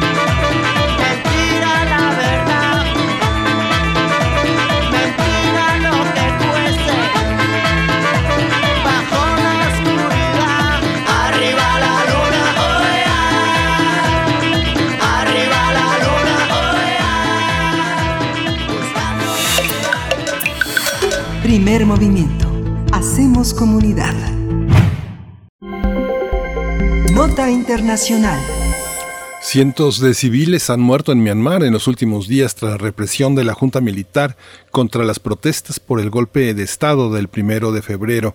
Las fuerzas de seguridad birmana cumplieron su amenaza de abrir, disparar por la espalda y a la cabeza a los manifestantes y continuaban desafiando a la autoridad. Las autoridades también han eliminado los datos móviles, cerraron Internet para tratar de apagar las protestas. Sin embargo, grupos a favor de la democracia compartieron frecuencias de radio, aplicaciones fuera de línea que funcionan sin conexión de datos, así como consejos para usar los mensajes SMS como una opción para comunicarse. Sí, las protestas se han registrado a diario en las calles de Myanmar tras el golpe de Estado del primero de febrero, cuando fue derrocado el gobierno electo de Aung San Suu Kyi. El viernes Human Rights Watch denunció la desaparición de cientos de personas, mientras que activistas denunciaron la detención de 2.500 personas. La delegación de la Unión Europea en Myanmar condenó la matanza de civiles desarmados y destacó que entre las víctimas había menores de edad. En tanto, el secretario de Estado de Estados Unidos, Anthony Blinken, condenó los actos de violencia. Vamos a conversar sobre estos ataques contra los manifestantes eh, que protestan por el golpe de Estado. Hoy está con nosotros la doctora Priscila Magaña, ella es investigadora postdoctoral de la Facultad de Ciencias Políticas y Sociales de la UNAM, es profesora en la Universidad Iberoamericana en el campus de la Ciudad de México y es doctora en Relaciones Internacionales, maestra en estudios en Asia y África, especializada en China. Buenos días, eh, Priscila eh, Magaña, bienvenida, gracias por estar entre nosotros. Hola, ¿qué tal? Muy buenos días a todos. Berenice, Miguel Ángel en cabina. Gracias, profesora Priscila Magaña, bienvenida. Pues bueno, damos seguimiento contigo, te agradecemos eh, que estés aquí y, bueno, cuéntanos por favor que, cuál es el tono, cuál es el quiebre que se ha dado mm, con estas recientes manifestaciones y las acciones que ha tomado la Junta Militar en Myanmar. Los acontecimientos en Myanmar han, se han recrudecido eh, brutalmente Incluso ya el sistema de Naciones Unidas ha advertido de la posibilidad de que haya una guerra civil. En ese sentido, la comunidad internacional está haciendo eco de lo que está sucediendo y de las peticiones que hace la comunidad eh, en Myanmar, la comunidad local, y pues espera que eh, ahora que en este mes comience el liderazgo de India en el Consejo de Seguridad de Naciones Unidas, el posicionamiento de las partes en el Consejo sea aún más fuerte, convenciendo a China y a Rusia de tomar medidas muchísimo más eh, fuertes contra la Junta Militar. En este momento, el corte de todas las comunicaciones, ¿qué significa también para los grupos humanitarios que están en Myanmar, pues ya desde mediados de febrero, tratando de atender una situación que al principio fue muy invisible, muy, muy eh, pacífica y que ahora ya está cobrando dimensiones verdaderamente espectrales, ¿no? Así es. De hecho, eh, muchos de los grandes especialistas en todo el conflicto de seguridad en Myanmar que se lleva a cabo desde los 60 han señalado que el contexto en el que estamos de la globalización de la información ha venido a visibilizar exactamente eso, visibilizar no solamente ante la comunidad internacional, sino dentro de Birmania todo este esfuerzo prodemocrático que se está llevando a cabo y esa es una de las de los grandes incentivos, ¿no? Como esta generación X, como los jóvenes, están eh, uniendo esfuerzos para tratar de que eh, este movimiento eh, de desobediencia civil, aunado con el movimiento que ya se está llevando a cabo por parte de la Liga de Nacionalidades, que es un, un grupo político de nacionalidades étnicas, pues esté haciendo eh, mancuerna para resistir a la Junta Militar. Decíamos que en, la nota decíamos en la nota introductoria que incluso dentro de las víctimas hay menores de edad, hay niños. Eh, ¿Quiénes están quiénes están manifestándose en las calles, eh, profesora Priscila Magaña? ¿De qué se nutre esta esta protesta? De hecho, hay un consenso generalizado eh, entre los relatores especiales de Naciones Unidas para Myanmar de que este es un movimiento que, que se ha consolidado porque forma parte eh, cualquier grupo organizado local eh, desde en los protestantes, o sea, desde profesiones, todas las profesiones, las edades eh, se han volcado a, este movimiento. Y cuando eh, tocan el, sensible tema del fallecimiento de los niños, pues es debido a que la Junta Militar ha eh, reprendido eh, con brutalidad a los manifestantes, no solamente a los manifestantes que se protestan en las calles, sino la Junta Militar ya ha entrado a los vecindarios indiscriminadamente a las casas a pues a abrir fuego no contra las personas contra sus propios connacionales y entre ellos eh, el experto de Naciones Unidas Tom Andrews ha contabilizado eh, 40 niños de esa 550 personas que han fallecido en manos de la Junta. eh, Priscila, en México no tenemos, te, digo, como países como nuestro tenemos el abuso de las autoridades, de las empresas que dan servicios de telefonía e internet, pero yo creo que no imaginamos el, el control que hay en estos países sobre estos eh, servicios. ¿Cómo entender esta esta capacidad que vimos desde la primavera árabe para que grupos y organizaciones puedan eh, manifestarse y organizarse y comunicarse fuera de los ámbitos que consideramos como indispensables para la comunicación, como es la telefonía y el Internet. ¿Cómo es la posibilidad de estas comunidades de comunicación y de, y de incendiar la opinión pública de un país aparentemente tan controlado como este? Uno de los elementos claves para entender toda la conflictividad y la resistencia en Myanmar es el papel que han tenido eh, las, los diferentes grupos armados que desde los 60 han luchado por una autonomía, ¿no? Una autonomía frente al gobierno de la Junta Militar y después incluso frente al gobierno eh, ya digamos eh, que tenía mancuerna eh, del poder militar y la junta y perdón y, y, el gobierno de Aung San Suu Kyi. Entonces, eh, más importante todavía que el acceso a las redes sociales, un punto importante que ahorita está consolidando el movimiento eh, contra la junta militar es este esta, esta fuerza armada eh, de los grupos étnicos y, bueno, dentro, dentro de esta configuración de los que están eh, pues protestando, luchando en las calles, no solo en las calles, sino eh, la situación de los que en su momento fueron un gobierno civil, eh, Priscila Magaña, ¿dónde están? ¿Qué, qué, qué está pasando con sus procesos judiciales? La oposición, que, que de nuevo antes era gobierno, la situación de Suchi misma, ¿cómo está esta cuestión? Así es, eso es una cuestión fundamental. Eh, aquellos legisladores que resultaron electos de eh, las elecciones que se llevaron a cabo el año pasado, en noviembre de 2020, están prácticamente en el exilio. Se agruparon en lo que llama la Liga Nacional para la Democracia.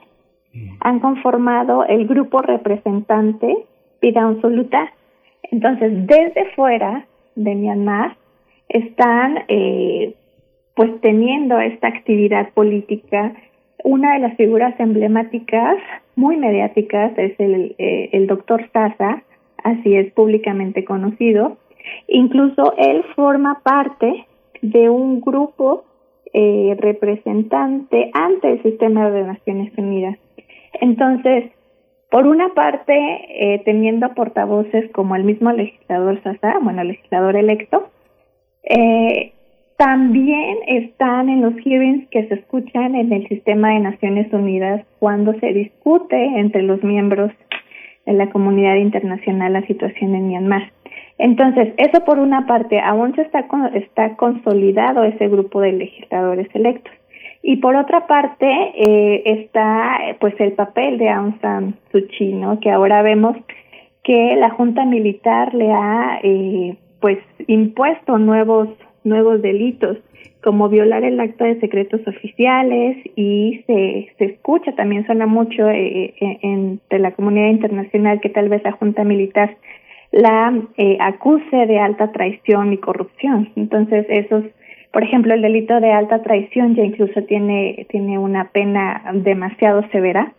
Entonces, eh, es, es una disputa increíble, ¿no? El detalle es que la comunidad internacional, especialmente China, que es uno de los actores emblemáticos junto con Rusia que ha, digamos, sosegado eh, este esta iniciativa que lidera el Reino Unido y Estados Unidos para reprimir a la Junta Militar, pues ya se está tornando más ya no están a gusto en China con lo que está pasando en, su vecindario. Por supuesto, la inestabilidad a ellos no les conviene y veamos este próximo mes en el sistema de en el Consejo de Seguridad de Naciones Unidas cómo cómo resultan las cosas. Cuando un sistema político está a punto de desbordarse, como lo ha señalado la ONU, cuando hay posibilidad de una guerra civil ¿Qué pasa? ¿Es, este llamado al arbitraje eh, no, sienta un precedente eh, equivocado en la comunidad internacional, donde conflictos justos pueden también ser, entre comillas, arbitrados por ese árbitro que siempre se reclamó como el verdadero, como es Estados Unidos, sembrando la paz en el mundo con su intervencionismo? ¿Esta, este, esta alerta no es intervencionista, es humanitaria? Es una cuestión eh, que siempre ha estado en el debate del mismo orden internacional, ¿no? El orden internacional en el que se ha construido el sistema de Naciones Unidas pues, tiene uno de los principios básicos que es la soberanía interna. En ese sentido, eh, sabemos que el Consejo de Seguridad sí tiene una fuerza coercitiva, pero en tanto estén de acuerdo los cinco miembros. Entonces, eh, Estados Unidos y el Reino Unido están abanderando una lucha para reprender a la Junta Militar contra las arbitrariedades a los derechos humanos, ¿no? En concreto los asesinatos que están llevando a cabo. Eh, pero, eh, eh, por ejemplo, Rusia sí ha tenido una posición muy clara de que es una situación que le compete a las autoridades internas. No obstante, aquí lo que vemos es el papel de China, que sí está, digamos, uh, pensándosela muy bien qué es lo que van a, cómo van a actuar, considerando que ellos están construyendo una imagen de autoridad responsable ante la comunidad internacional. Entonces, entrar al tema de los derechos humanos, eh, en mi opinión, como, como sinóloga, va a ser una cuestión difícil. No obstante, la desestabilidad en la región no es una opción geoestratégica para China pensando en su propio desarrollo y ascenso político y económico. No obstante, eh, está haciendo una gran presión para la Junta Militar, porque no solo Estados Unidos y el Reino Unido con las acciones, las sanciones a los flujos de financiación de la Junta Militar están resultando, sino también esta presión que ejerce China eh, a los líderes de la Junta Militar. En ese sentido, vamos a ver cómo este principio de la soberanía interna en el que pues el Consejo de Seguridad muchas veces se escuda para no intervenir. Eh, vamos a ver cómo, cómo intervienen otros factores, porque definitivamente la comunidad internacional está, está poniendo el ojo en la guerra. Hay otro tipo también de, eh, digamos, de colaboración entre las naciones que tiene que ver no necesariamente con el arbitraje político como tal dentro de un conflicto, sino con aquel que es más humanitario. Profesora, ¿cómo está esta situación? La ayuda, la entrada al país de, ayuda, de vigilancia internacional, de ayuda comunitaria, eh, eh, humanitaria, perdón. ¿Cómo, cómo está esta, esta cuestión? Esa es una de las cuestiones por las que se está abogando. Incluso India, eh, que tiene frontera con Myanmar, eh, para ellos es muy importante porque el flujo de refugiados que eh, tienen como objetivo cruzar la frontera para, para llegar a, a India, pues es una cuestión eh, pues de seguridad nacional en ese sentido.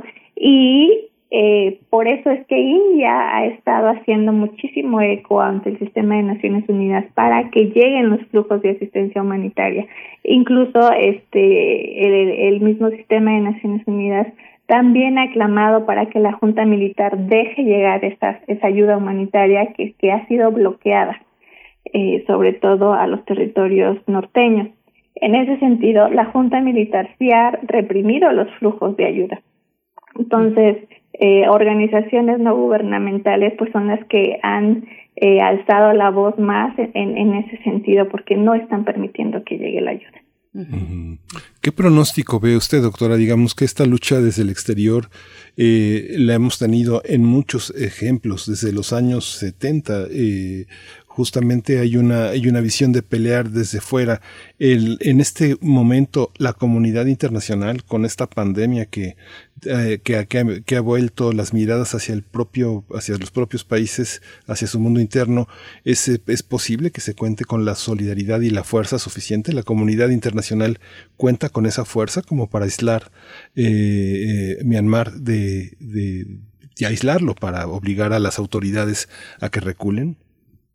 Es una cuestión que tal vez podemos, en la que podemos encontrar respuesta eh, en la historia contemporánea. eh, cómo los movimientos eh, guerrilleros y de, y de inestabilidad en la región pues han, se han perpetuado.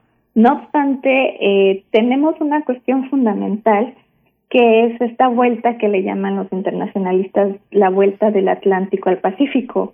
Eh, para 2024 el Fondo Monetario Internacional había pronosticado que eh, de las cinco economías más grandes del mundo, cuatro iban a estar en Asia. En ese sentido, eh, a países como India, China y a, la organización de, de la ANSEA no les conviene tanta inestabilidad en la región, no les conviene en el sentido de esta tendencia de desarrollo económico. Ese va a ser un factor sumamente importante, pues eh, después, por ejemplo, de, de, de Bangladesh, Myanmar representaba para la economía y el comercio internacional uno de los de los puntos geoestratégicos fuertes para la maquila. En ese sentido, eh, tal vez no en un sentido altruista, sino los intereses económicos de las potencias asiáticas, las potencias económicas, pues sí tengan, digamos, otro papel un punto eh, estratégico en el que pues sí les interesa intervenir de alguna u otra manera, no intervenir militarmente para igual este sosegar a la junta militar, pero sí digamos unir esfuerzos, que es a lo que están llamando eh, la ASEAN, por ejemplo, y China a unir esfuerzos para hacer un diálogo en conjunto. Profesora, una última pregunta de mi parte, que además también nos hacen, le hacen en la audiencia. Eh, por aquí alguien pregunta de dónde provienen los soldados del ejército birmano, cómo se explica la lealtad del mismo ejército al momento de la represión. Yo le pregunto, pues, cómo están y qué sabemos de las facciones al interior del ejército. Hay posibles desencuentros en, la, en las cúpulas, eh, incluso de la misma junta militar. ¿Se puede observar eso o hay al unísono, pues, una sola dirección que estamos viendo ya claramente en la represión de las manifestaciones. Definitivamente la Junta Militar tiene una legitimación dentro de sus eh, de sus filas incalculable. Eh, desde los 60, desde que Estados, desde que Myanmar se independizó, pues prácticamente han pasado cuatro, cinco, seis décadas. Cinco o seis décadas en las que las redes de, de legitimación interna, y de construcción de filas eh, ha sido completamente sólida y, además se ha acompañado de una estructura económica informal basada en, en, en asuntos ilícitos que, que ha logrado consolidar el poder que tiene la Junta Militar. Entonces, desde mi punto de vista, la Junta Militar tiene una fuerza interna indudable. No obstante, de los 17 millones de personas que hay en Myanmar, un tercio de la población pertenece a las minorías étnicas. Esas minorías étnicas que están consolidando una postura frente a la junta militar. Si bien es cierto que estas minorías étnicas, muchas se han conformado en grupos políticos y, no hay un, un sentido de pertenencia entre ellos, sí están eh, unidas contra la representación, la represión, perdón, de la junta militar. En ese sentido, eh, digamos, no hay una duda del el brazo fuerte de la Junta Militar, pero no obstante, esta, esta subversión de las minorías étnicas es muy importante. Sí. Pues le agradecemos eh, muchísimo, doctora Priscila Magaña, esta, esta visión, este, esta aclaración, este seguimiento que hemos hecho de esta situación en Myanmar, que lamentamos muchísimo. Priscila Magaña, investigador postdoctoral en la Facultad de Ciencias Políticas y Sociales de la UNAM, profesora de la Universidad Iberoamericana aquí en la Ciudad de México. Muchas gracias por su presencia y su, y su sabiduría, su, su conocimiento del tema. Gracias a ustedes por el estado, el, el, el espacio y que tengan muy buen inicio. Gracias. Gracias, doctora. Hasta pronto, doctora Priscila Magaña. Vamos a hacer un corte musical. Son las 8 con 37 minutos. Esto está a cargo de, del gran Caetano Veloso. Sociño es la canción.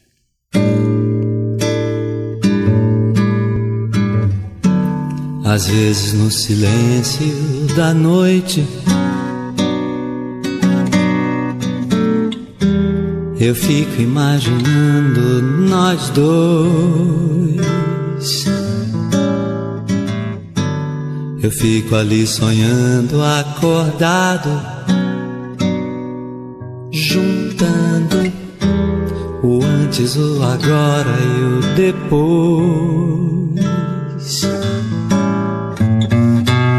Por que você me deixa tão solto? Você não cola em mim? Tô me sentindo muito sozinho. Não sou nem quero ser o seu dono. É que um carinho às vezes cai bem. Eu tenho os meus desejos e planos secretos. Só abro pra você, mais ninguém. Porque você me esquece e some. E se eu me interessar por alguém? E se ela de repente me ganha? Quando a gente gosta, é claro que a gente cuida. Fala que me ama, só que é da boca pra fora. Ou você me engana, ou não está madura.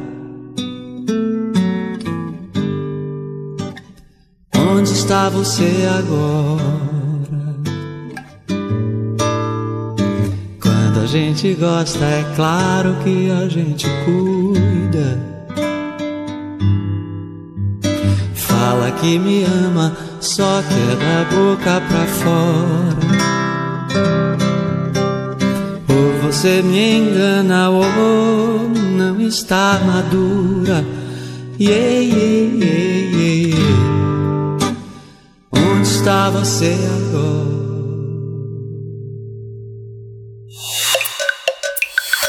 Primer movimiento. Hacemos comunidad. Nota nacional. La ciudadana salvadoreña Victoria Salazar, Victoria Esperanza Salazar, eh, murió asesinada el 27 de marzo por elementos policíacos de Tulum, Quintana Roo, que la sometieron con un uso excesivo de la fuerza. De acuerdo con la Fiscalía Estatal, Victoria Esperanza Salazar sufrió una fractura en la parte superior de la columna vertebral producida por la ruptura de la primera y segunda vértebra. Los cuatro policías implicados en estos hechos, tres hombres y una mujer, fueron detenidos por su presunta participación en un caso de feminicidio y un juez de control ordenó su vinculación a proceso, acusados de la muerte de la ciudadana salvadoreña. En El Salvador, familiares exigieron castigo para los responsables de la muerte de Victoria Esperanza, quien residía y trabajaba de manera legal en México. Llegó desde 2016 con sus dos hijas, que en la actualidad tienen 15 y 16 años, y en 2018, hace dos años, solicitó asilo como refugiada, el cual le fue otorgado por las autoridades mexicanas. El cuerpo de Victoria Salazar fue trasladado el sábado a El Salvador, a su país natal. A través de un comunicado, la Cancillería mexicana reiteró su compromiso de trabajar para garantizar el acceso efectivo a la justicia a sus familiares, así como la reparación del daño y la no repetición de hechos similares. Hay que señalar que este fin de semana el colectivo Siempre Unidas denunció que fue vandalizado el mural realizado en memoria de Victoria Salazar y pidieron al presidente municipal Víctor Mastá y al gobernador Carlos Joaquín girar instrucciones para proteger esta obra como reparación simbólica del daño a las víctimas de feminicidio. Bien, pues vamos a conversar sobre este caso lamentable, muy duro, muy duro, que agradecemos mucho nos acompañes en esta mañana, Gracia Alzaga, feminista, abogada y municipalista, pues en, en, en, un fin de semana, digamos por localizarlo nada más temporalmente, pues que eh, de nuevo nos voltea la vista al estado de Quintana Roo y a la violencia feminicida, con un caso de verdad tan lamentable, tan triste. Te agradecemos mucho que estés aquí, Gracia. ¿Cómo estás? Hola, ¿qué tal? Muy buenos días. Pues sí, otra vez eh, para platicar y voltear a ver el estado de Quintana desgraciadamente por situaciones pues que estamos pasando que no son muy buenas para las mujeres. Sí, gracias, gracias Alzaga. Este, ¿cómo, ¿Cómo entender este caso? ¿Qué sabemos y qué ignoramos? Lo que sabemos y lo que ignoramos tiene que ver con la eh, información expedita de las autoridades y el flujo de información que se organiza sobre todo hacia los medios de comunicación, quienes enlazan a la ciudadanía, pero también lo que viene de El Salvador. Si uno revisa la prensa, sobre todo la prensa gráfica de El Salvador, ha sido un caso que la información no, no ha fluido y al parecer en su propio país ha interesado solamente de forma un poco amarillista. ¿Cómo lo observas tú? Pues yo observo que existe un poco de desinformación y aparte, a partir de que, de que, bueno, sucede lo que, lo que sucedió con Victoria, sí, a nivel nacional e internacional se movieron muchas personas para exigir justicia, pero hasta el día de hoy ya creo que ese es uno de los más grandes problemas, ¿no? Que se olvida de lo de todo lo demás, que una vez que ya agarraron a los cuatro policías, ya no ya no hay más personas exigiendo justicia. Y por otra parte también creo que es muy importante decir que eh, algo que no se ve es el delito por el cual eh, imputaron a los a los a los policías que es el delito eh, el delito el tipo penal de feminicidio cuando bueno hay muchísima polémica sobre si esto realmente va o sea es el es el tipo penal adecuado o no porque, bueno, porque hay una cuestión de abuso policial, eh, en este caso mm, muy, muy concreto y muy específico, pero ya hemos tenido en otros momentos en el Estado también, pues, eh, esta confrontación entre manifestantes, mujeres específicamente, con la policía, donde también el daño ha sido importante. Eh, gracias al Saga, ¿cómo, ¿cómo se ve esta cuestión, el abuso policial, que es de lo que se está hablando en este caso específico?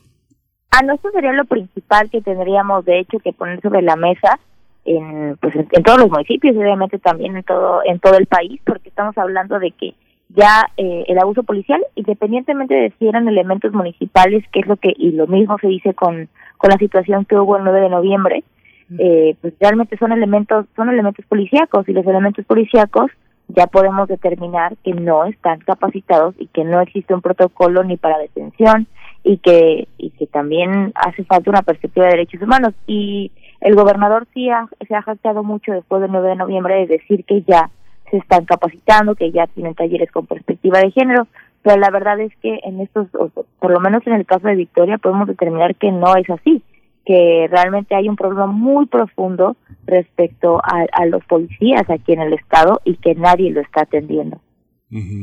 Ya la, ya la temperatura estaba este, muy intensa en, en Quintana Roo, sobre todo por este conservadurismo y esta indiferencia de los legisladores de, de legislar sobre el tema de la legislación del aborto, cómo, cómo entender esta, esta, este manejo que ya señalas en el manejo policíaco de las manifestaciones de mujeres. Muchas feministas han señalado que el que se coloquen mujeres para contener mujeres no es más que un maquillaje para aplicar la misma violencia contra las mujeres como si estas mujeres policías fueran igualmente hombres. ¿Cómo observas también esta atención policíaca sobre la atención de turistas, de, de personas de, pocos recursos, mujeres, eh, eh, gente en estado de calle? ¿Cómo es tan distinta la justicia? ¿Cómo lo observas también? Bueno, primero sí, yo, yo, yo creo exactamente lo mismo que acabas de mencionar sobre que poner cuerpos policíacos de mujeres no hace ninguna diferencia y eso lo podemos ver con ejemplos de la Ciudad de México, ¿no? Cuando cuando están las manifestaciones, las Ateneas finalmente son las que las que violentan a las compañeras y que inclusive cuando las violentan eh, siempre hay una conversación pública que gira en torno a que también son mujeres y que no tienen por qué agredirlas. Eh, entonces, yo la verdad sí creo que eso es únicamente maquillar el problema y no no solucionarlo. Por otra parte, es muy importante decir justo lo que acabas de mencionar, que existe una diferencia muy, muy, muy latente de clase de, respecto a todo lo que sucedió con Victoria. La justicia, las detenciones, eh, todo lo que sucede en torno a la vida pública, por lo menos de aquí de Quintana Roo, es muy clara y existe una diferencia respecto a los turistas y a las personas que viven aquí en, en Quintana Roo. Y eso lo podemos ver aquí en, en Cancún. Por ejemplo, en, en Cancún hay una persona de clase de clase media baja, una persona racializada, una persona migrante, una persona que tiene que trabajar 12 horas en, en la zona hotelera, puede ser eh, muy fácil detenida si eh, está llegando a su casa y si algún policía la ve en alguna situación extraña o la ve saliendo con unas cervezas del Oxxo y eso es algo súper común aquí.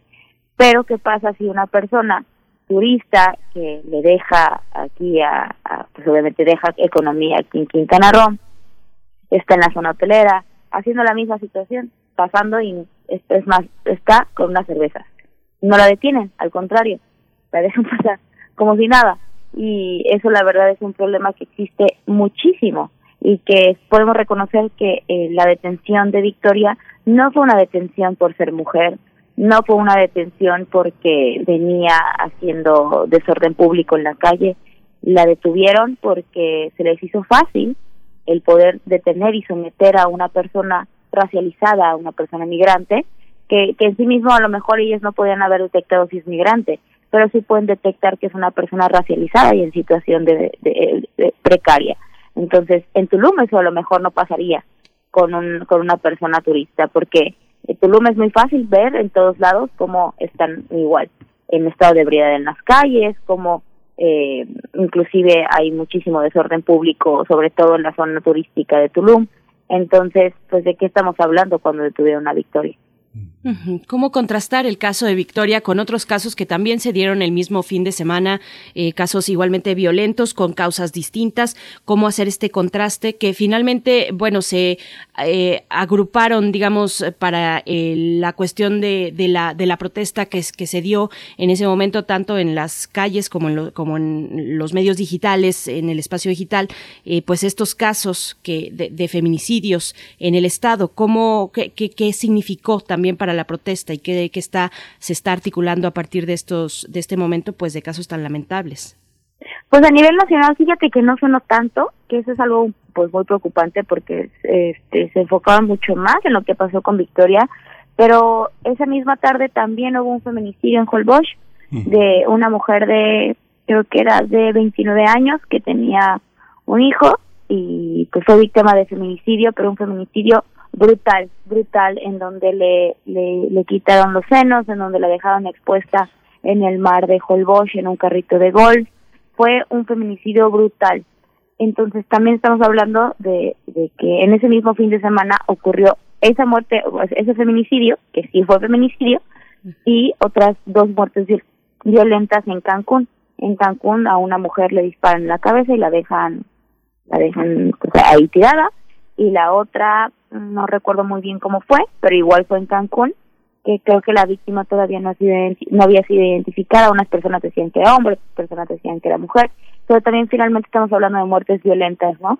Y que y, que inclusive poder hablar de lo que sucedió con Victoria también es hablar del problema grave que existe de derechos humanos aquí en Quintana Roo y como en un fin de semana tuvimos tres, o sea, tres mujeres, en un mismo fin de semana tuvimos tres muertes, de mujeres aquí en el estado y sobre todo en diferentes puntos. Estamos hablando de Holbox y fue el primer feminicidio, por lo menos eh, reportado, el primer feminicidio que existe. Y Holbox normalmente pues es una, aparte de ser una ciudad que tiene bastantes problemas en, en muchísimos aspectos, eh, ya estamos hablando de que existe una inseguridad latente en las mujeres.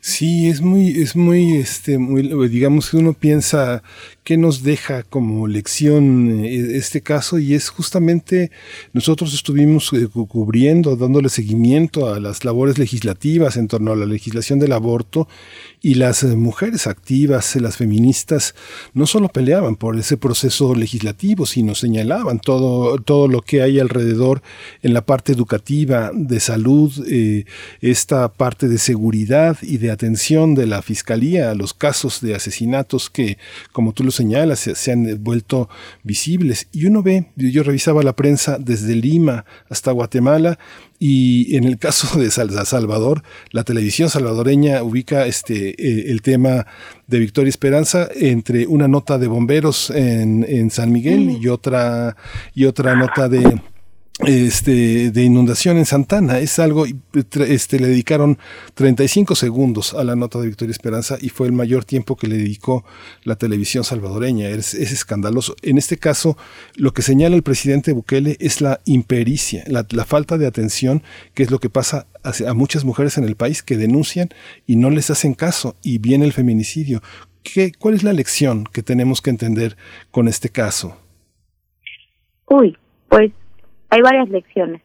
Eh, a lo mejor, y no sé si terminaría de, decirlas ahora, pero yo creo que la primera lección es que cuando que primero que tenemos una visión muy arraigada sobre el punitivismo y que creemos que en el momento de meter a estos agresores, agresoras, porque era era una mujer y tres hombres, eh, ya se hace justicia, ¿no? Eh, otra cosa es ver que ahorita ya ¿Qué es lo que sigue con Victoria? Ya los metieron a la cárcel, ok.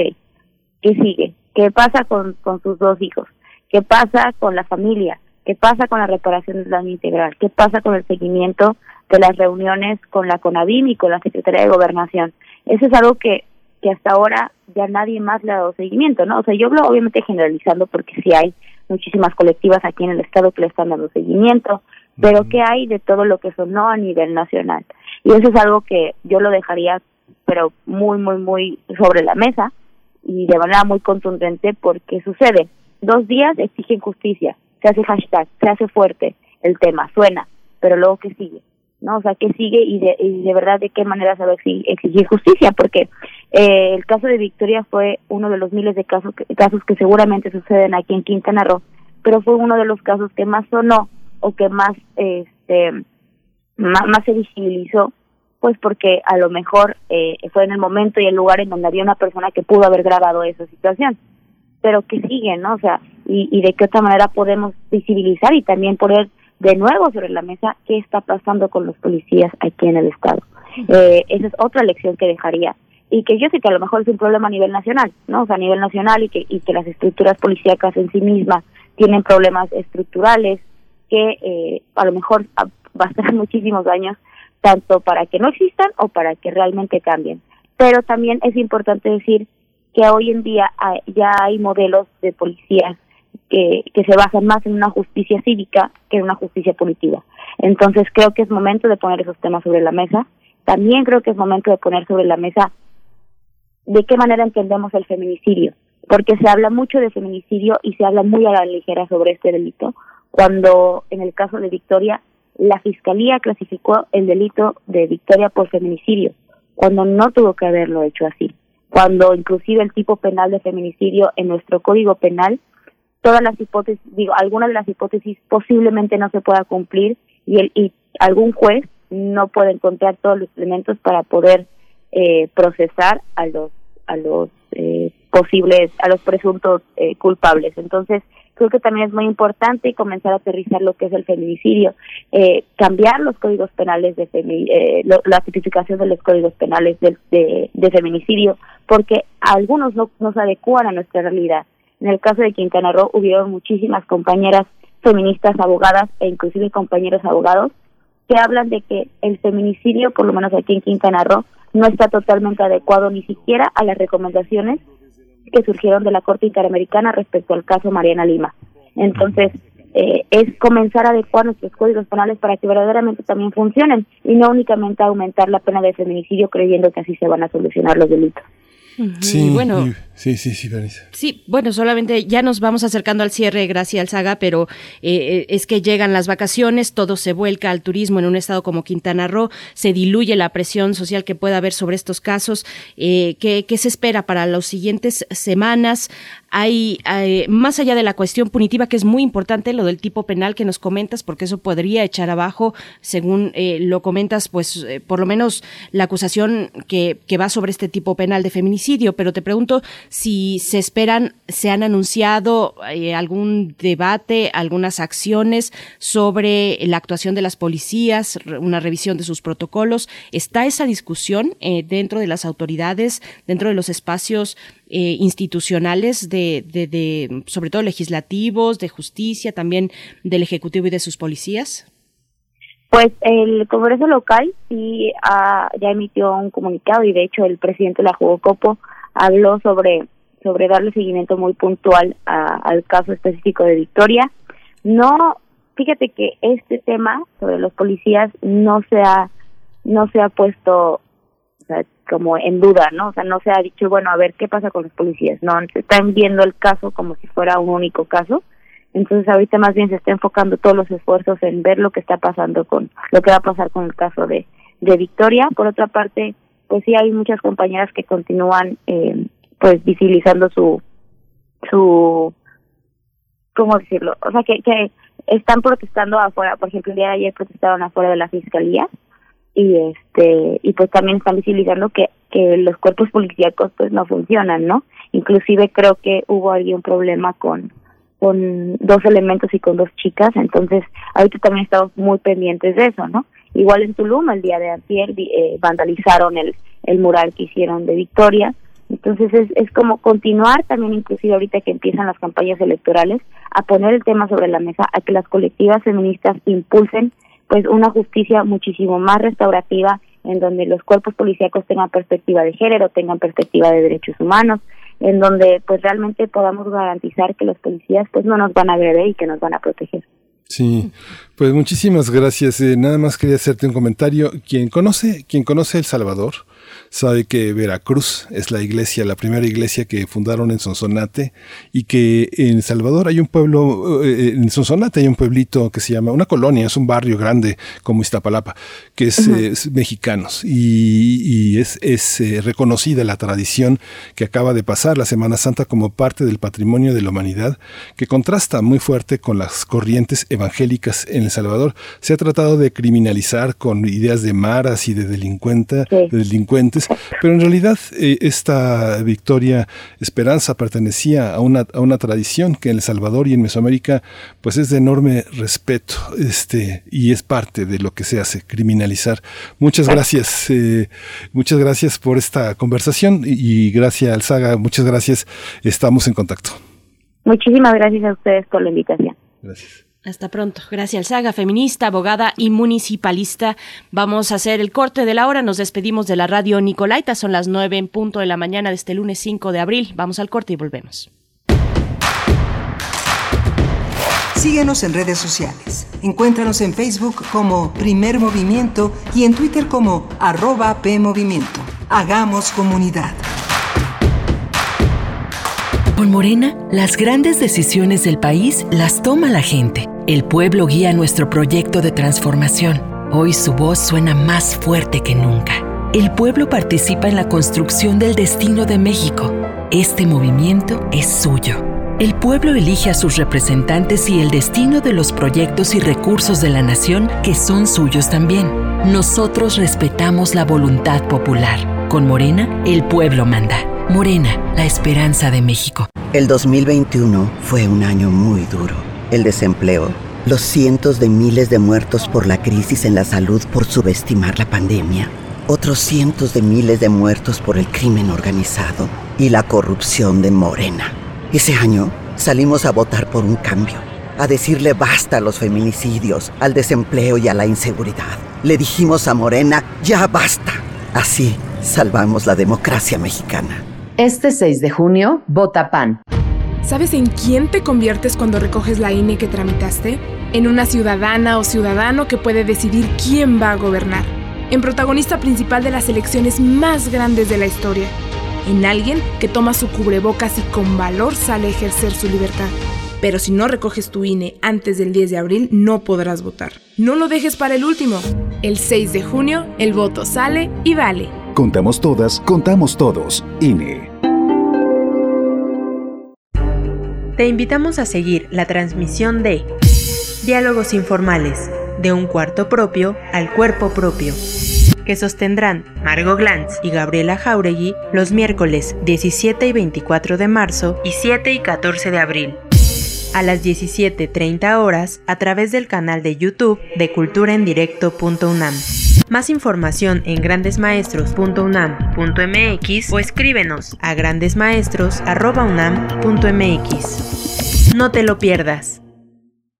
En estas elecciones implementamos estrictas medidas para prevenir contagios en las casillas. Siempre deberás usar cubrebocas y respetar la sana distancia. Te aplicarán alcohol en gel al ingresar y al retirarte. No podrá haber más de dos personas electoras votando al mismo tiempo. Evita ir acompañado, pero si lo requieres, quien te acompañe debe usar cubrebocas. Desinfectaremos frecuentemente todas las superficies. Por todo esto, este 6 de junio, votar es seguro. Contamos todas, contamos todos. INE. ¿De qué estás hecho México? Recuerda la fuerza de la gente que te fundó. En ti está el espíritu de la lucha, no por elección, sino por consecuencia. No elegimos ser guerreros. La adversidad nos hizo herederos de mujeres guerreras, de filósofos, ingenieros y emprendedores. Nosotros no cabe la derrota. Hoy más que nunca México, recuerda de qué estás hecho.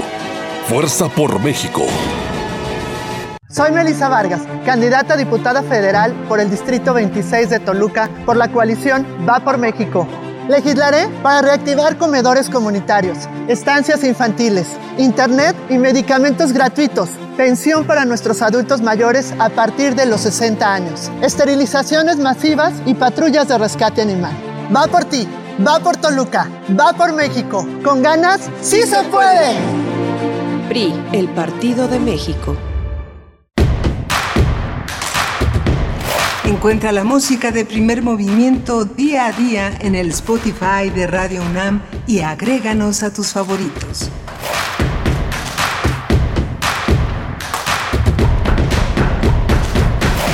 Muy buenos días, estamos llegando a nuestra tercera hora de transmisión, transmisión en vivo. Volvimos después de dos días de vacaciones, de descanso, que bueno, cayeron muy bien, eh, pero regresar con el horario de verano eh, ya así de primer momento lo torna todo un poco complicado. Ubicarse es tal vez un poco difícil cuando eh, pues al iniciar todavía el sol no, no, no llegaba, no despuntaba del todo, pero bueno, aquí estamos acompañándoles en sus vacaciones con todo este equipo que está atento a la distancia, eh, haciendo cada quien lo que le corresponde. Allá en cabina se encuentra Socorro Montes en los controles técnicos, Frida Saldívar en la producción ejecutiva, nuestra productora en primer movimiento y también Violeta Berber en la asistencia de producción. Ella hoy, esta mañana, está a distancia, pero igual como todo el resto del equipo, con toda la atención puesta en estas tres horas de 7 a 10 de la mañana, donde tiene lugar este espacio matutino de Radio UNAM.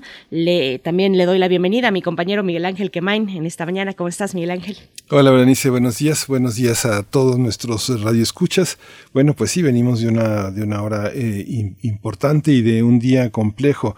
Hoy se inician pues, gran parte de las campañas de esta, de las más grandes elecciones, y bueno, es la portada de la primera plana de prácticamente toda la prensa, toda la prensa del país que se busca eh, entender hacia dónde van estas cuestiones eh, electorales. En lo que va del proceso, 70 aspirantes han sido asesinados. Eh, hay una petición por muchas organizaciones, no solo partidistas, que eh, piden que partidos y el propio Instituto Nacional Electoral revisen los historiales de quienes participan, porque uno de los, eh, una de las más grandes amenazas, uno de los grandes desafíos en esta cuestión electoral es los fraudes que el narco puede cometer.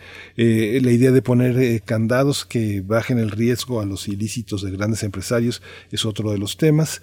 Y bueno, otra vez será vital el papel de la sociedad en los comicios de junio. Eso lo señalan varios, varios especialistas, varios conocedores, este, no necesariamente eh, estos más de dos mil firmantes que piensan que el INE está en peligro, que no lo, que, no lo, no lo vieron en 2006 eh, con este fraude que el presidente ha cantado en todos los espacios donde se presenta. Sin embargo, este, este reconocimiento a los problemas que mujeres activistas enfrentan con estas elecciones pues son inminentes y no debemos no debemos de eh, quitar la mirada de todo este de todo este proceso. El árbitro ha sido señalado permanentemente. Ahora Lorenzo Córdoba al inicio de esta campaña sale a pedir que se respete el árbitro pero el árbitro constitucionalmente no está nada bien parado. Este lo dejó muy mal parado el tema de los salarios de toda esta de todos estos gastos inexplicables de los que nunca ha salido adelante comentar sus gastos de lavandería, sus gastos de representación, los sueldazos eh, impresionantes y, la, y, el partidismo absoluto que ha, manifestado como jugador de la contienda a favor del el PRI, del PRD. ¿no? Pienso, pienso. Pues sí, son muchos temas los que planteas, querido Miguel Ángel, eh, con toda razón para irnos acercando poco a poco a ellos. Rescato uno, mm, no por ser en mayor eh, nivel importante que los demás, pero sí, ya que lo mencionabas, el de las mujeres y la elección en estos momentos, porque ha sido, porque fue eh, la candidatura de Félix Salgado Macedonio, Macedonio para el gobierno del estado de Guerrero, pues fue lo que sabemos ya, pues un momento de mucha tensión, al menos, un momento de mucha atención con las mujeres organizadas en torno a los derechos de las mismas mujeres, muchas mujeres feministas. Digo la, lucha de las mujeres porque no todas se, se inscriben como eh, feministas, pero sí hay un espectro amplio, pues, y, y hay que entrar a esa discusión, cómo se perfila, cómo se perfila en estas elecciones ya llegadas las campañas eh, en pleno, pues, cómo se perfila esta rispidez que se ha ganado en, los, en las últimas semanas entre eh, el, el, gobierno federal, también lo que significa el partido de Morena y las mujeres, que las hay, feministas o no, eh, pero que luchan por los derechos de las mujeres dentro y fuera de Morena. Así es que bueno, es una discusión que todavía que tenemos pendiente y que se irá desarrollando de una manera interesante, creo también, porque yo lo que he escuchado de muchas feministas es decir que bueno, independientemente de que sí, de que hay este desencuentro muy puntual con eh, la propuesta de la, de la cuarta transformación en la cual se confió en su momento, no solamente en 2018, sino hacia atrás, en las distintas elecciones anteriores. Eh, también no hay en el panorama político pues una opción que pueda agrupar a muchas mujeres que son de izquierda y que están luchando por estos derechos. Así es que bueno, es algo que tenemos ahí que abordar eventualmente y ojalá sea pronto. Sí, fue un buen, fue un buen golpe el que dio el INE en esta cuesta con Salgado Macedonio, porque finalmente la causa de las mujeres, así en general y en abstracto, han sido un, talón de Aquiles en la opinión pública que pesa sobre eh, el gobierno de la cuarta transformación. Habría que particularizar en este aspecto. Me llamaba la atención un cartón que Rocha publicó donde eh, parte de los eh, panistas y priistas decían, muertas se las dejamos, eh, vivas las queremos, que, que bueno, ilustra mucho de lo que las administraciones anteriores tienen en este gran cementerio de mujeres, ¿no? A veces este, muchas tumbas sin nombre, muchas mujeres que han quedado eh, este, en el polvo, en el polvo y que sus madres las buscan con las uñas. Eh, esa, esa parte, ese legado también hay que tener. Fíjate que, bueno, quería comentar también que me parecía importante señalar para nosotros como radio universitaria este, el profundo pésame el profundo dolor por esta muerte de Marco Antonio Cruz. Marco Antonio Cruz es uno de los fotógrafos mexicanos del siglo XX más importantes, un hombre que a lo largo de este siglo también ha sido uno de los grandes maestros, uno de los fundadores de, de agencias, de espacios dignos, representativos para fotógrafos jóvenes que hoy tienen una gran presencia este, desde Jesús Díaz hasta este Daniel Aguilar, eh, gente como Dante Bucio, que ya no está entre nosotros, pero que son parte de este mundo que dejó Marco Antonio Cruz, su pareja Ángeles Torrejón, una de las grandes fotógrafas también mexicanas, y la comunidad de fotógrafos pues se suman a este duelo que fue la muerte repentina de un infarto mientras iba en la bicicleta este, en periférico, ah, sorprendió a Marco Antonio Cruz, que ya se había vacunado para evitar el COVID, para prevenirse de la agresividad de la enfermedad de la COVID-19, pues lo perdimos. Él se desempeñaba como titular de fotografía de proceso, proceso agencia y proceso revista. Y bueno, es importante hacer una retrospectiva de su trabajo. Fue uno de los fotógrafos fundamentales en el sismo. Ha sido un seguidor de muchos procesos electorales, sociales, indígenas a lo largo del país y Centroamérica. Nos va a hacer muchísima falta Marco Antonio Cruz yo creo que es necesario una retrospectiva que el propio gobierno mexicano organice en torno a la visión de este gran fotógrafo que junto con Pedro Valtierra son, son de los grandes momentos de la segunda mitad del siglo XX de la historia política y social de nuestro país, de los más grandes para el periodismo mexicano. Así es, uno de los más destacados, importantes periodistas gráficos, fotógrafo eh, de, este país. Así es que bueno, este reconocimiento y ojalá nos podamos dar un poco más de tiempo. Miguel Ángel ahorita ya nos alcanza, pero pero eh, darnos más tiempo para reflexionar sobre esta, eh, estas configuraciones de personajes que le han dado la vida, que le han dado al periodismo eh, y en este caso al fotoperiodismo, a la fotografía, al periodismo gráfico en México. Así es que bueno, con esto, con esto cerramos pues esta, esta noticia que mm, pareciera que no, pero bueno, se da en medio de, de un fin de semana de vacaciones. Se puede llegar a perder la lupa, pero ahí está puesto este, pues este ángulo también de lo que significa un personaje y significó Marco Antonio Cruz eh, para la gráfica, el periodismo gráfico en México. Con esto, con esto nos vamos a ir a la poesía necesaria porque viene después nuestra mesa del día. Vamos a hablar de los años de Allende, una novela gráfica. Vamos a estar conversando con sus autores, una novela gráfica eh, ya lanzada por el Fondo de Cultura Económica. Vamos a estar con los autores Carlos Reyes y Rodrigo Elgueta, eh, chilenos, que se dan a la tarea pues de hacer esta historieta sobre la historia, sobre la vía chilena al socialismo, pues bueno, que se vio truncada con el asesinato de Allende. Así es que bueno, vamos, vamos antes con la poesía necesaria, Miguel Ángel, si tú estás listo también. Sí, vamos. vamos. Primer movimiento. Hacemos comunidad. Es hora de poesía necesaria.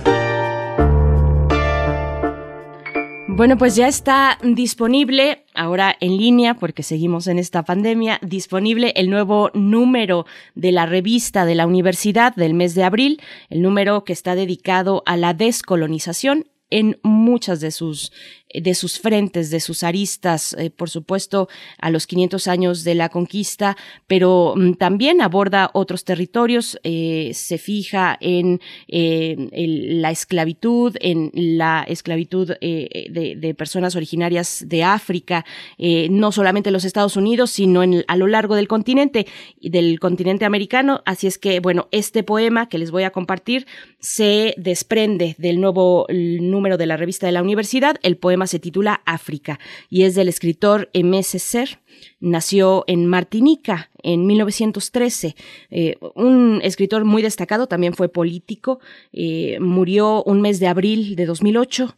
Eh, fue ideólogo del movimiento de la negritud, un movimiento político y literario de la primera mitad del siglo XX que se originó en las Antillas y que buscaba pues vindicar o reivindicar la identidad africana francesa en el Caribe. Así es que bueno, vamos con esto que se titula África. En la música, la música también es antillana, es de la isla de Guadalupe, una canción de mediados del siglo pasado, pero antes la poesía África del escritor M. Ser pueden encontrar el link que los llevará directo a la revista de la universidad, al sitio de la revista de la universidad, está en nuestras redes sociales. África.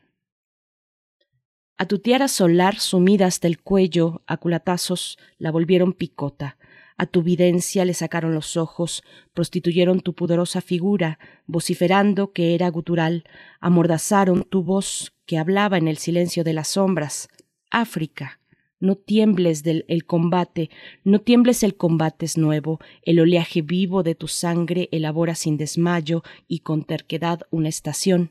Hoy día la noche está al fondo de los esteros, la descomunal, espalda errante de un astro mal dormido, y prosigues y luchas, aunque para conjurar el espacio solo tuvieses el espacio de tu nombre irritado en la sequía.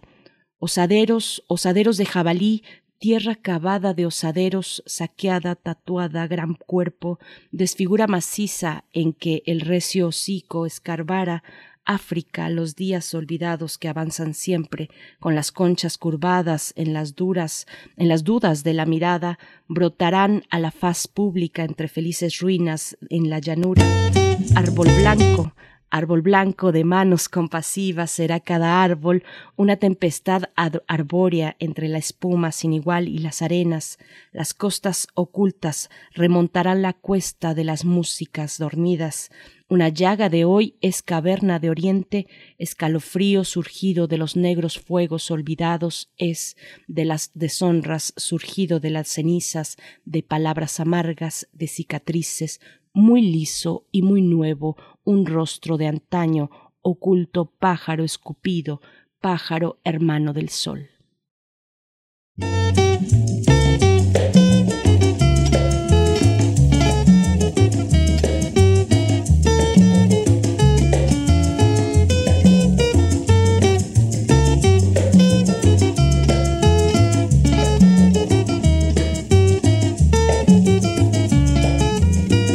Demande où le soleil se couche et tu t'éloignes de moi quand je te touche. Je veux entendre sortir de ta bouche. C'est toi petit, je t'aime, je t'aime, je t'aime. Si je pouvais, je te donnerais la lune. Malgré tous tes caprices et ta rancune, tu sais bien que pour toi mon cœur s'allume. Dis-moi c'est petit, je t'aime, je t'aime, je t'aime. Oh c'est pour nous le temps d'aimer. Ces mots si souvent murmurés sont toute la vie.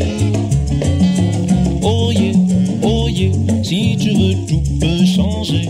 Écoute mon cœur qui blessé, viens vers moi chérie. Sais aussi que tout mon corps se glace si tu ne me regardes quand tu passes. Dès lors je deviens fou, tout me tracasse. Je prie partout, je t'aime, je t'aime, je t'aime. Et si mon cœur sombre dans le chagrin, arrivant d'un bonheur sans lendemain, je n'ai qu'un espoir dans le temps qui vient d'entendre dire je t'aime, je t'aime, je t'aime. Oh yeah, oh yeah, c'est pour nous le temps d'aimer. Ces mots si souvent murmurés sont toute la vie.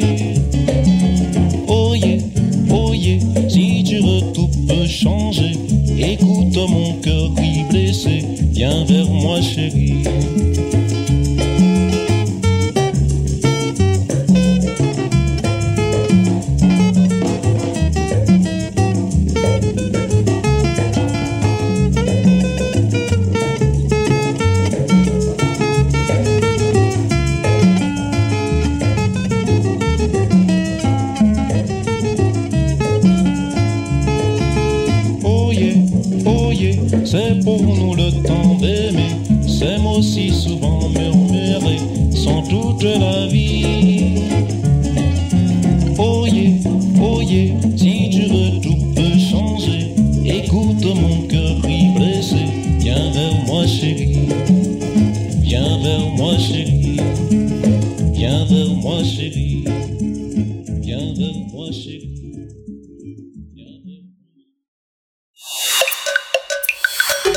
Primer movimiento. Hacemos comunidad. La mesa del día.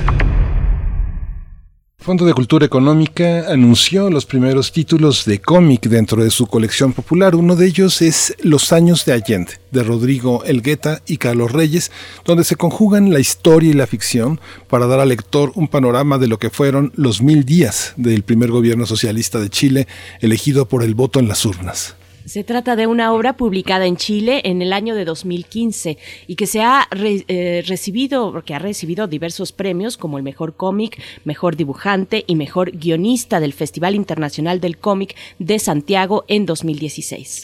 El Fondo de Cultura Económica destacó que durante mucho tiempo las novelas gráficas fueron consideradas un género menor de la literatura y luego con su auge se convirtieron en ejemplares de culto y se vendieron a precios inaccesibles para la mayoría de los lectores. Pues vamos a conversar sobre los años de Allende. Nos acompañan sus autores a través de la línea. Presento por mi parte a Carlos Reyes. Él es comunicador audiovisual, guionista de historietas, editor de cómics, divulgador, investigador y docente, escritor de la novela gráfica de la que hablaremos a continuación, Los años de Allende. Carlos Reyes, bienvenido a Primer Movimiento. Gracias por estar esta mañana con nosotros. Buenos días y muchas gracias a ustedes ahí por la invitación. Gracias. Yo por mi parte presento a Rodrigo Elgueta. Él es ilustrador y dibujante de cómic, profesor de artes plásticas e ilustrador de la novela gráfica Los años eh, de, de Allende. Qué privilegio. Bienvenido, Rodrigo Elgueta. Muchas gracias. Eh, también eh, muchos saludos para allá y agradecemos esta instancia que nos permiten para dar a conocer nuestro trabajo. Al contrario, gracias. Gracias a ambos, Carlos, Rodrigo, gracias por estar aquí.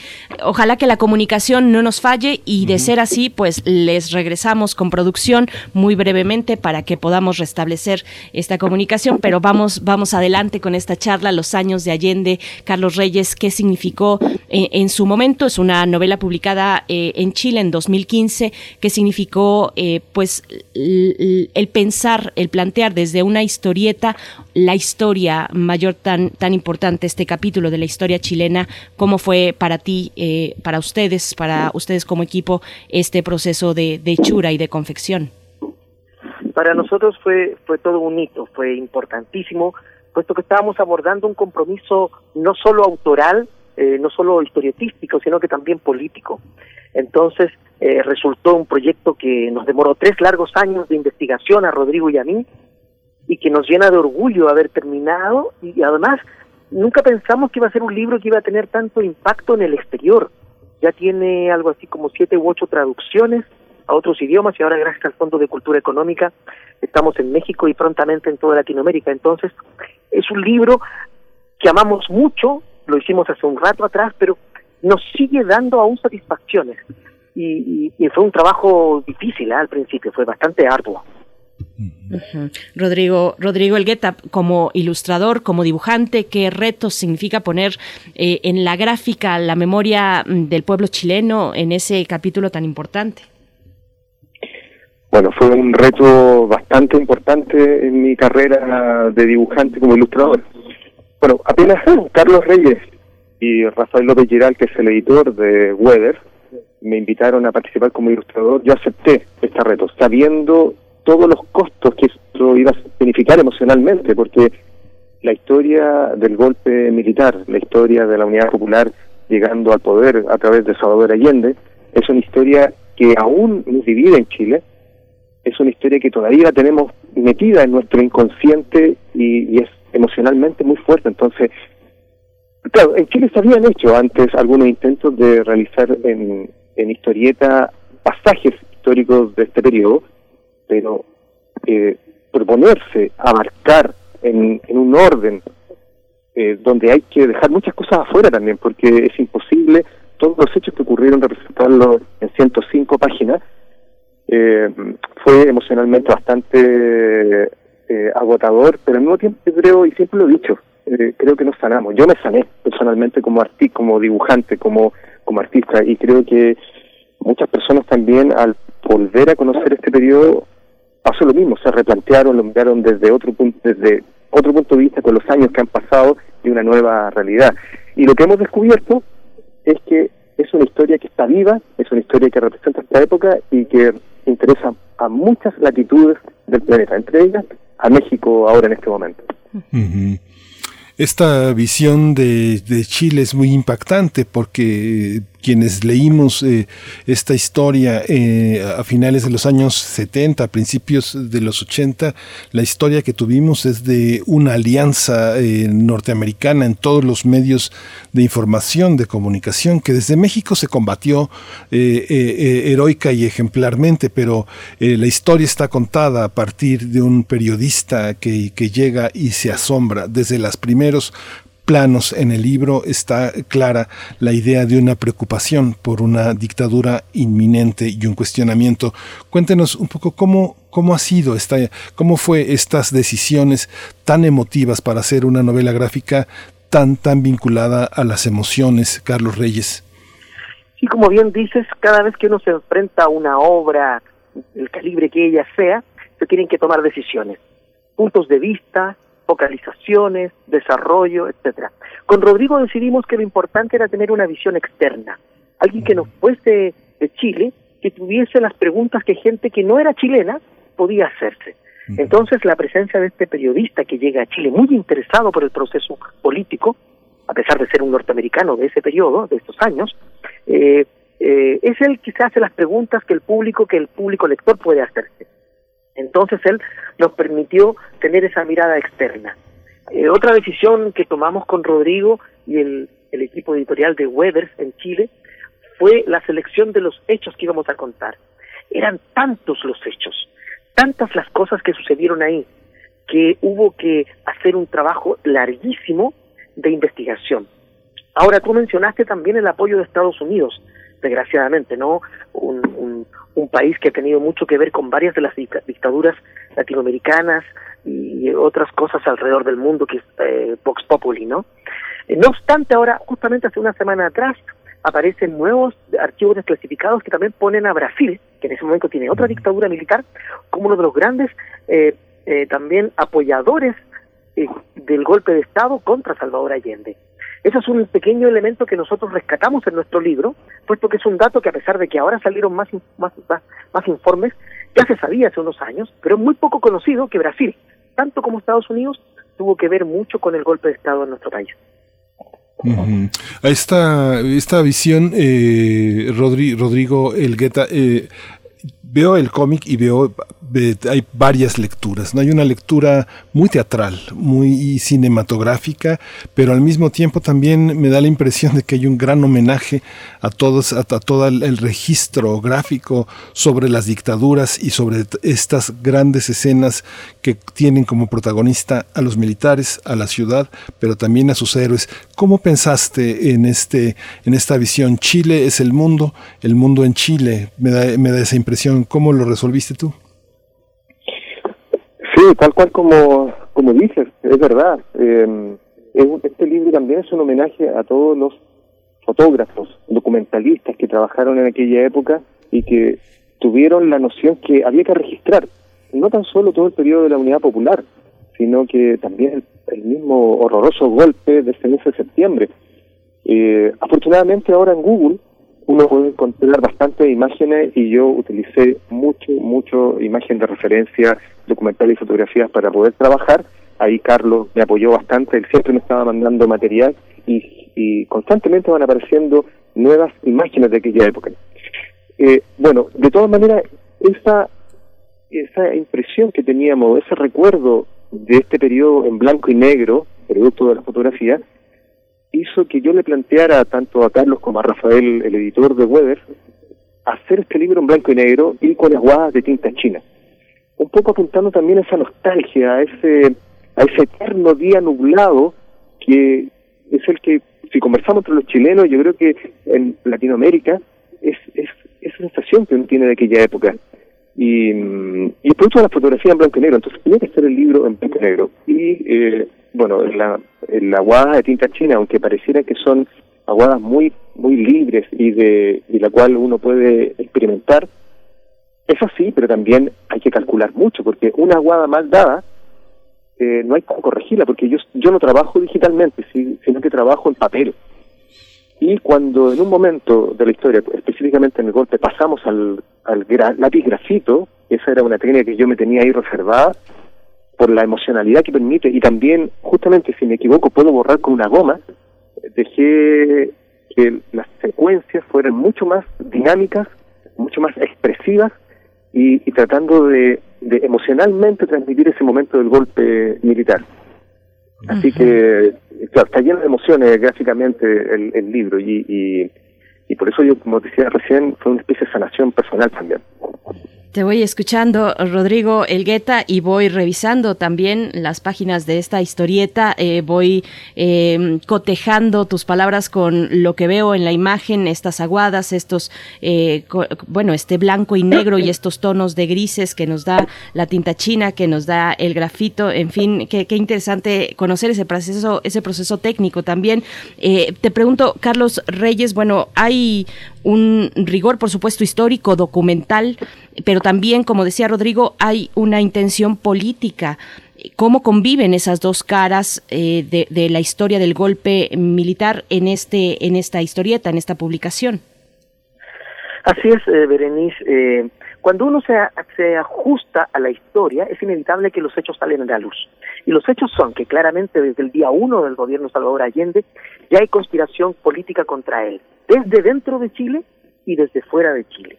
El libro da cuenta de eso. Tratamos siempre, como tú bien dijiste, eh, de investigar históricamente a, cabalidad los, los hechos y a pesar de que están ahí los hechos más importantes, y tratamos siempre de mostrar siempre en alguna de las páginas un comentario de un periódico de derecha y de otro de izquierda.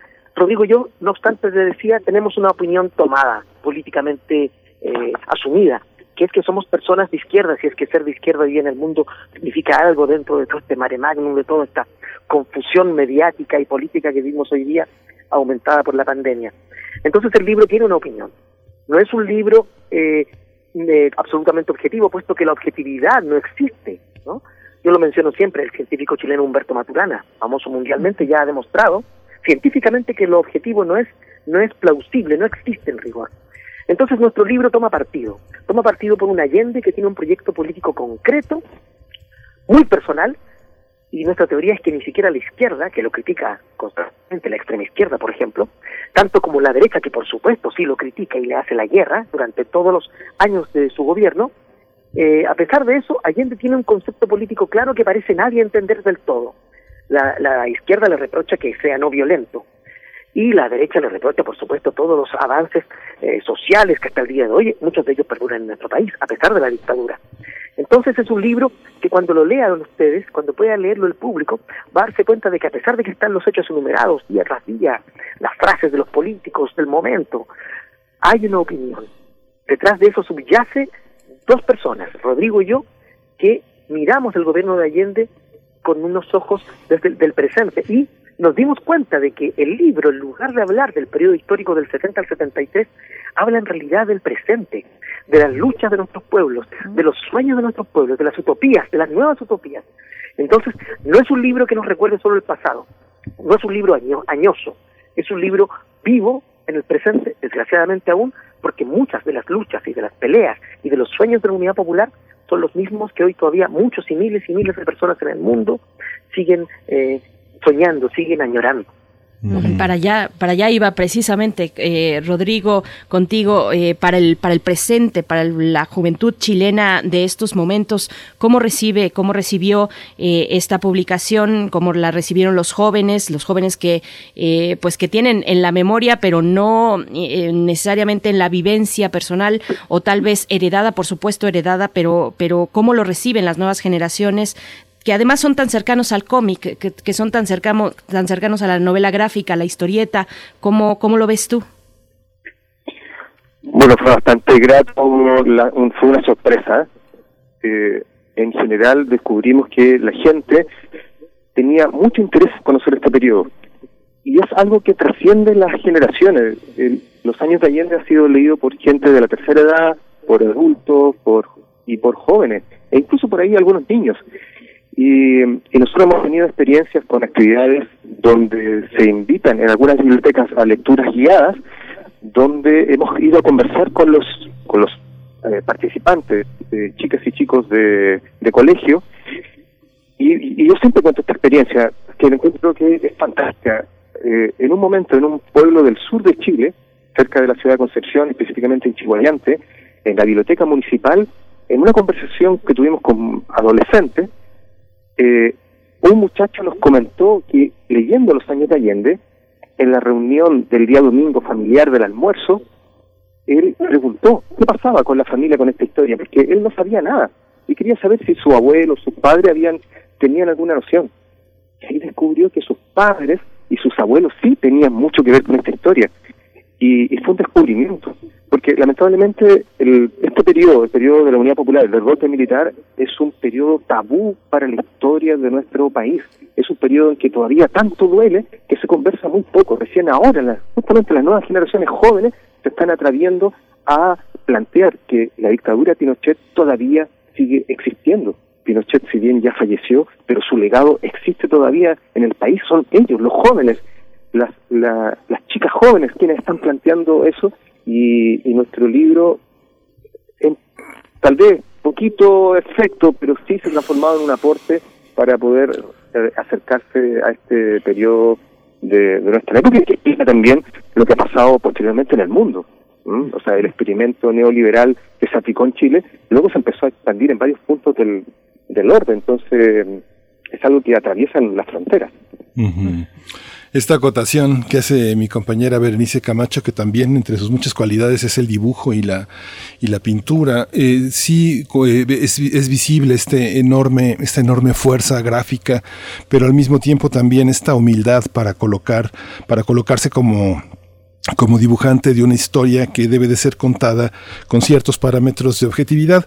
A mí, Rodrigo, me sorprende mucho porque tengo que decir que de las mejores eh, cosas en mi vida han venido de chilenos. Reconozco en tus dibujos eh, el, relato de los viejos, porque todos tus personajes eh, se visten como uno pudo conocer a chilenos en distintas partes del mundo, desde Berlín, Madrid, Londres, este, y por supuesto México, a pesar de ser ciudades tan poderosas, Gran parte de los chilenos conservaron su manera de vestir y de hablar entre nosotros, a pesar de que vivieron muchos de ellos más de 40 años entre nosotros. ¿Cómo está esta? ¿Cómo, cómo escuchaste para poder dibujar esto? Oh, bueno, muchas gracias por tus palabras, me, emocionan bastante. Eh, y eso yo agradezco hacer historieta y agradezco ser un dibujante que, que con su trabajo atraviesa fronteras y atraviesa experiencias, porque nos damos cuenta de las cosas en común que tenemos. Bueno, no me costó mucho porque en el fondo ese Chile que aparece en los años de Allende es el Chile que yo alcancé a conocer cuando niño. Y, y esa ropa, esa vestimenta, esos a, vehículos, eh, hay muchos homenajes a, a espacios eh, personales. Por ejemplo, el taxista tiene ese Peugeot que tiene esas esa carrocería como si fuera una nave espacial, es la carrocería que usaba un tío, perdón, era un tío que era taxista, tenía ese vehículo. Y para mí cuando nos paseaba a todos los primos que éramos niños en su vehículo, era entrar a una nave espacial. Eh, el barrio donde, algunas escenas que yo utilicé, es el barrio donde yo vivo, porque todavía está tal cual como en la década del 50 y del 60. Hay muchos eh, rastros que, que nos pueden que sirven para gráficamente para enriquecer esta obra y, y, bueno la, la fotografía, la moda, era otro de los retos que tenía que yo enfrentar, o sea, tenía que representar una época y recorrí Santiago, hay muchos lugares que todavía se mantienen como en aquella época, entonces había mucho material, había donde sacar ideas y sacar eh, antecedentes. En tu caso, Carlos, Carlos Reyes, tú naciste en 1967, eras un niño cuando pasaron todos estos acontecimientos.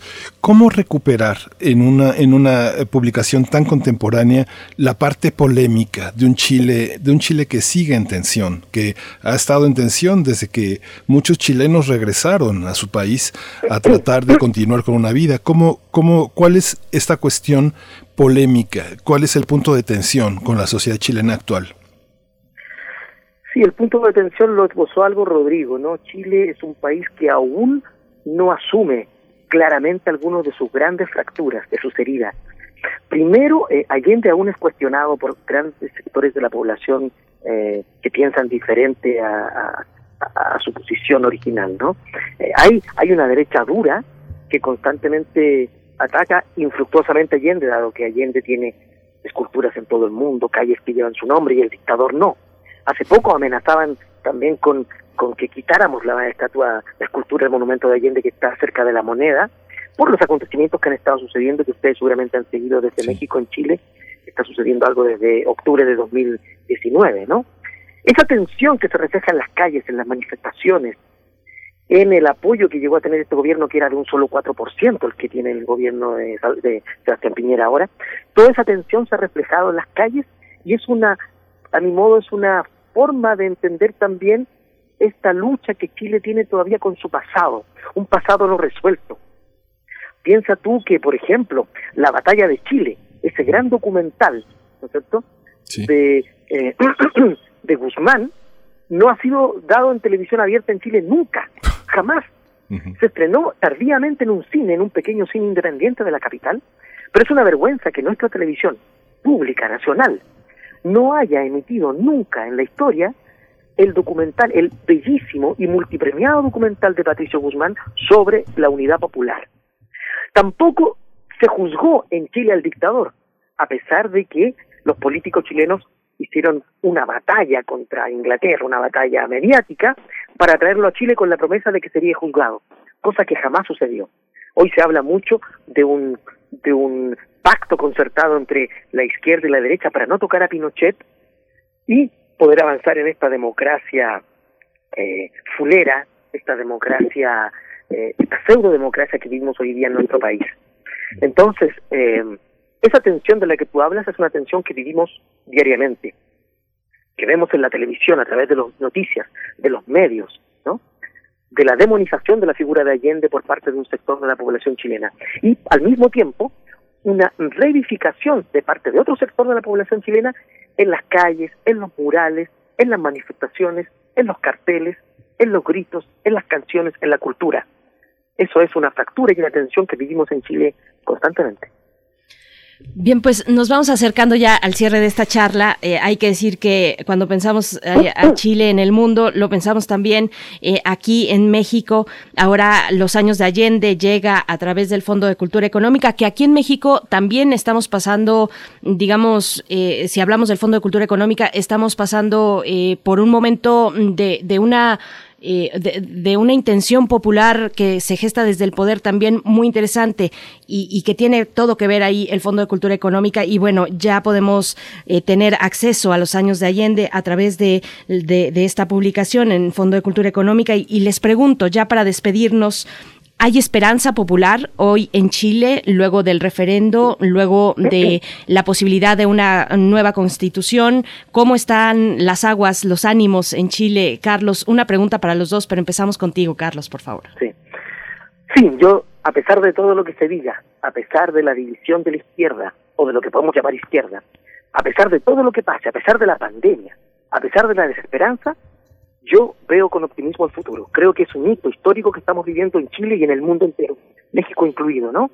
Eh, México y otros países en esta, en esta lucha constante.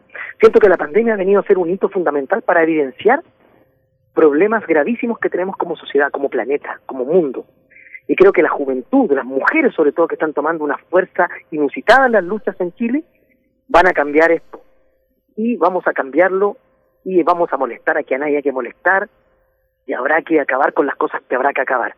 Pero creo que es un momento histórico que estamos viviendo todos en el mundo, todas en el mundo, que es fundamental enfrentar con claridad, como hablaban ustedes hace un rato, con el voto, por supuesto, salgan a votar allá y acá. Invito a todo el mundo a votar. Esa es la primera arma que tenemos. Y la calle es la otra, la lucha callejera, las manifestaciones. Hay que seguir en esto.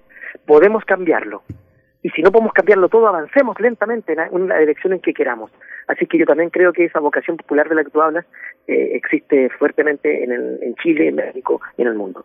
Rodrigo, Rodrigo Elgueta, eh, ese último comentario hacia la esperanza popular, luego de esto que vimos en las calles eh, en Chile, en distintas ciudades de Chile, ¿cómo lo ves? Sí, yo coincido absolutamente con Carlos.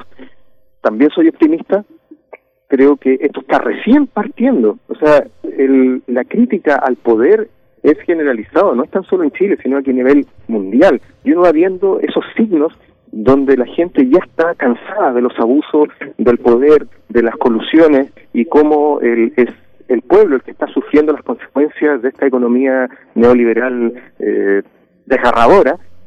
Eh, lo estamos viendo, lo estamos viendo, están, apareciendo los signos por todos lados. Tengo entendido que durante el 2019 y 2020, 50 países vivieron estallidos sociales, revueltas populares, 50 países. Y eso es un eso es un signo importante. Y, y claro, en Chile todavía tenemos mucho que trabajar.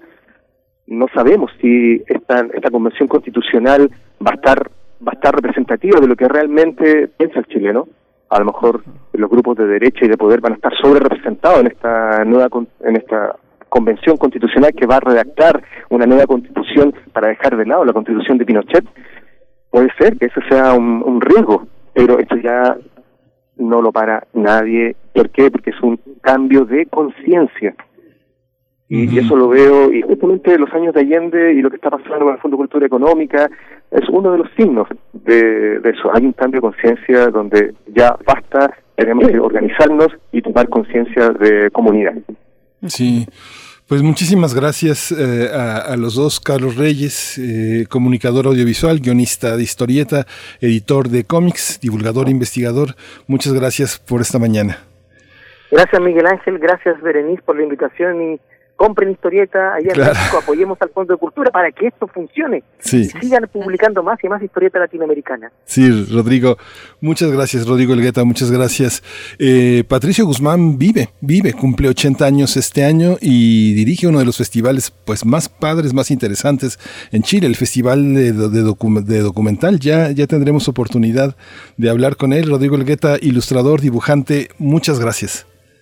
Gracias a ustedes y, y bueno, eh, más, o sea, agradecido eternamente por el, por el espacio que nos están brindando y, y, y, orgulloso estar publicando con el Fondo Cultura Económica, que ha sido una de las editoriales que es importante en mi vida, porque yo estudié con los libros del Fondo Cultura Económica en la universidad. Así que muchas gracias. gracias. Gracias, gracias a los dos por esta charla. Pues ahí está, Los Años de Allende, que despedimos con esta canción de los prisioneros, Tren al Sur.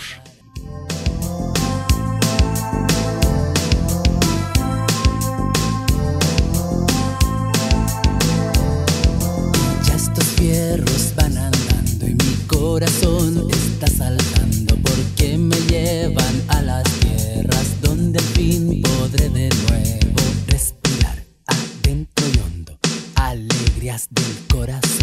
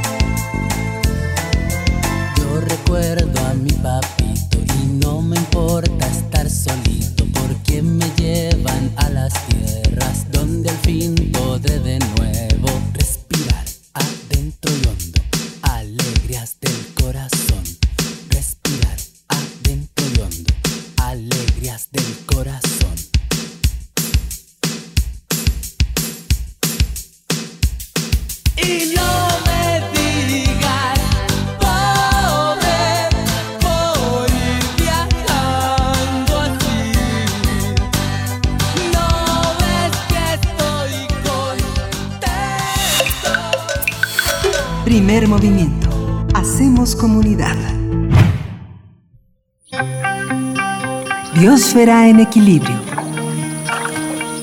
Querida Clementine Kigua, ¿cómo te encuentras esta mañana? Qué gusto escucharte. Todavía un poquito con el pie en la vacación. ¿Cómo estás? Exactamente. Bueno, pues muy bien, muy descansada y con mucho ánimo para seguir adelante. Eso. Igual, igual, aquí te recibimos con mucho gusto. Doctora Clementine Kigua, bióloga, doctora en ciencias por la Facultad de Ciencias de la UNAM, divulgadora científica. Y bueno, vamos a hablar de nuestros pies en la tierra. Exactamente. Pues eh, sí, así decimos coloquialmente cuando una persona es aterrizada o que tiene los pies en la tierra, si tiene alguna característica que le ayuda a tomar decisiones analizando cada cosa o cada situación cuidadosamente. Y quizá esta expresión sea la que mejor reconoce la importancia del suelo que está presente en todos los ecosistemas del planeta, porque el suelo es el sostén del mundo. A él se anclan las plantas de las que depende la vida en el planeta. Desde nuestra perspectiva, el 95% de nuestros cultivos dependen del suelo. Y no hay duda, el suelo es nuestra vida y sin embargo con frecuencia es mirado despectivamente como sucio. El suelo se forma de diferentes maneras a lo largo de muchísimo tiempo, cientos y miles de años. Por procesos físicos, como lo es la acción del agua, que al penetrar las grietas rompe las rocas eh, cuando se congela y, des y descongela. Y por procesos químicos, ya sea porque el agua, el oxígeno o el dióxido de carbono reaccionan con la roca madre. Estos procesos físicos y químicos que intervienen en la formación de suelo se conocen como intemperización. Hay muchos tipos de suelo y todos ellos dependen de la roca que les dio origen, de la biodiversidad y del clima, entre otras cosas más.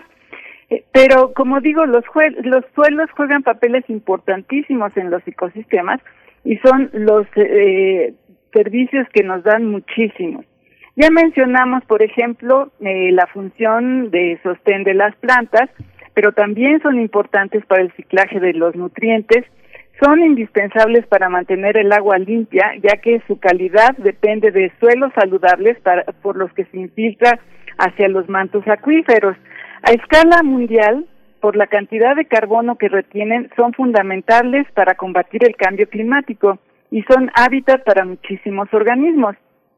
El suelo es un recurso vivo, dinámico, que está sobre la superficie de la Tierra. Está hecho principalmente de minerales, eh, de agua, aire y materia orgánica. A pesar de su importancia, es poco lo que se conoce sobre este recurso.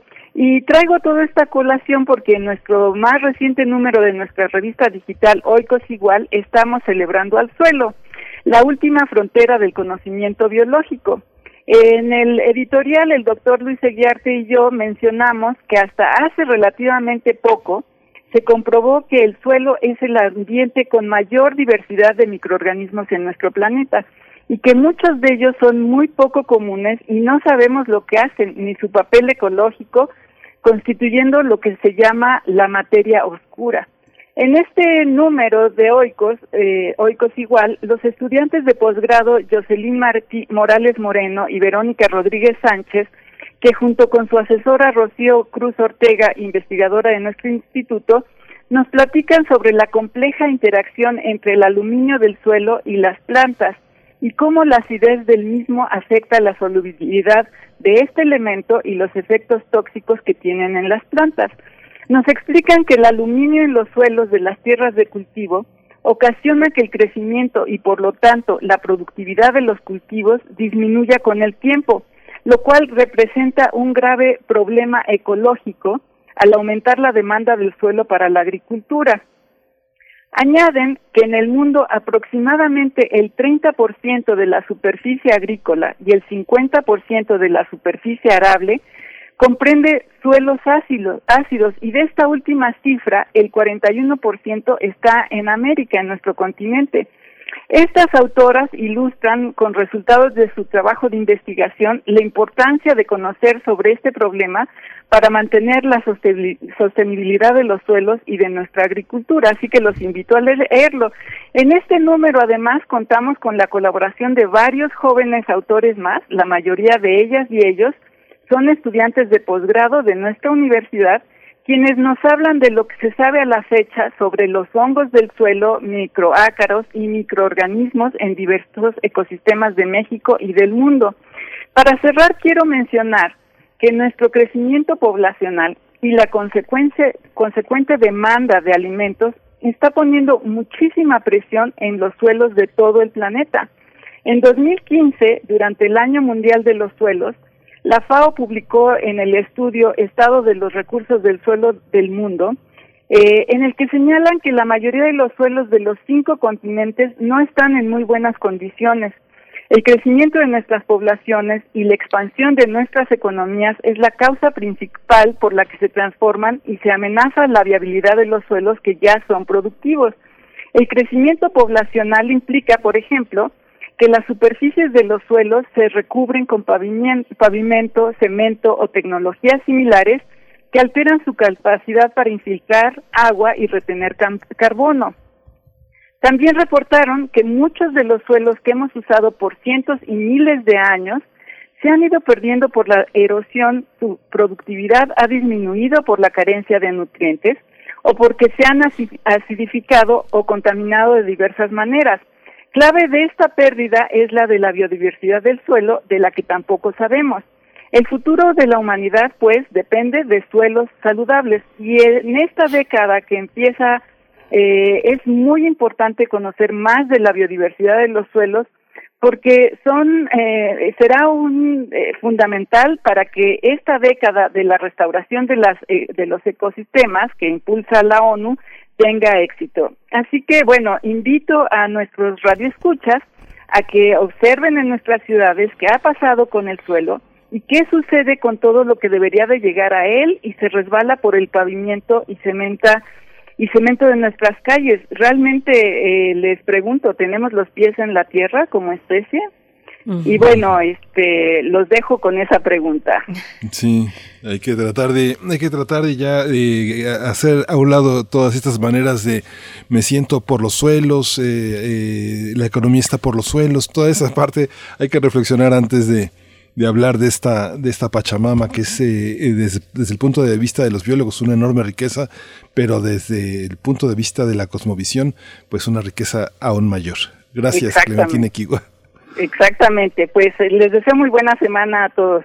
Gracias, querida doctora Clementina Equigua. Te escuchamos en Habitare, aquí en Radio UNAM, a las 4 de la tarde, a las 4 con 5 minutos de la tarde. Ahí podremos eh, volver a escuchar y, bueno, seguir con estos temas que siempre nos propones y que son fundamentales para nuestro desarrollo. Gracias, Clementina Equigua. Abrazos. abrazos.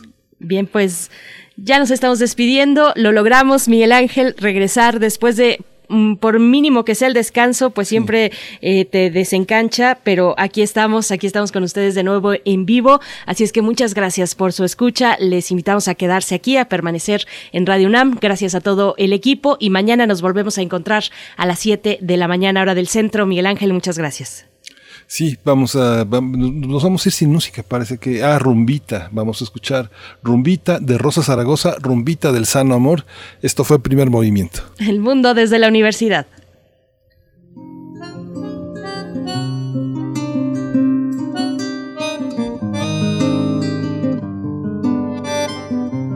Ya te quiero yo, mi amor, mi niña, ya te quiero yo, mi vida, mi amor me tienes a mí siempre contigo, metidita aquí en el corazón. Si un hombre se enamora de mi persona, eso no significa que me vaya con él. Yo ya no me estreso por no tener novio. Si un día aparece, pues mira qué bien. ¡Vámonos! Ya te quiero yo, mi amor, mi niña, ya te quiero yo, mi vida, mi amor. Me tienes a mí siempre contigo, metidita aquí en el corazón. No quiero que me quiera más que a nada en el mundo, tampoco que no pueda vivir sin mí. Yo prefiero ser la mujer de mis sueños, creo que esta vida es para ser feliz. Ya te quiero yo, mi amor, mi niña, ya te quiero yo, mi vida, mi amor. Me tienes a mí siempre contigo, metidita aquí en el corazón. Que toda la vida ya seremos una, gozando de todo y padeciendo también. Tú no te preocupes si se pone negro, para eso estoy yo, para cuidarte muy bien. Ya te quiero yo, mi amor, ya te quiero yo, mi vida, mi amor. Me tienes a mí siempre contigo, metidita aquí en el corazón. Radio UNAM presentó Primer Movimiento. El mundo desde la universidad. Con Berenice Camacho y Miguel Ángel Quemain en la conducción. Frida Saldívar y Violeta Berber, producción. Antonio Quijano y Patricia Zavala, noticias. Miriam Trejo y Rodrigo Mota, coordinadores de invitados. Cámara Quirós, redes sociales. Arturo González y Socorro Montes, operación técnica. Locución, Tessa Uribe y Juan Stack.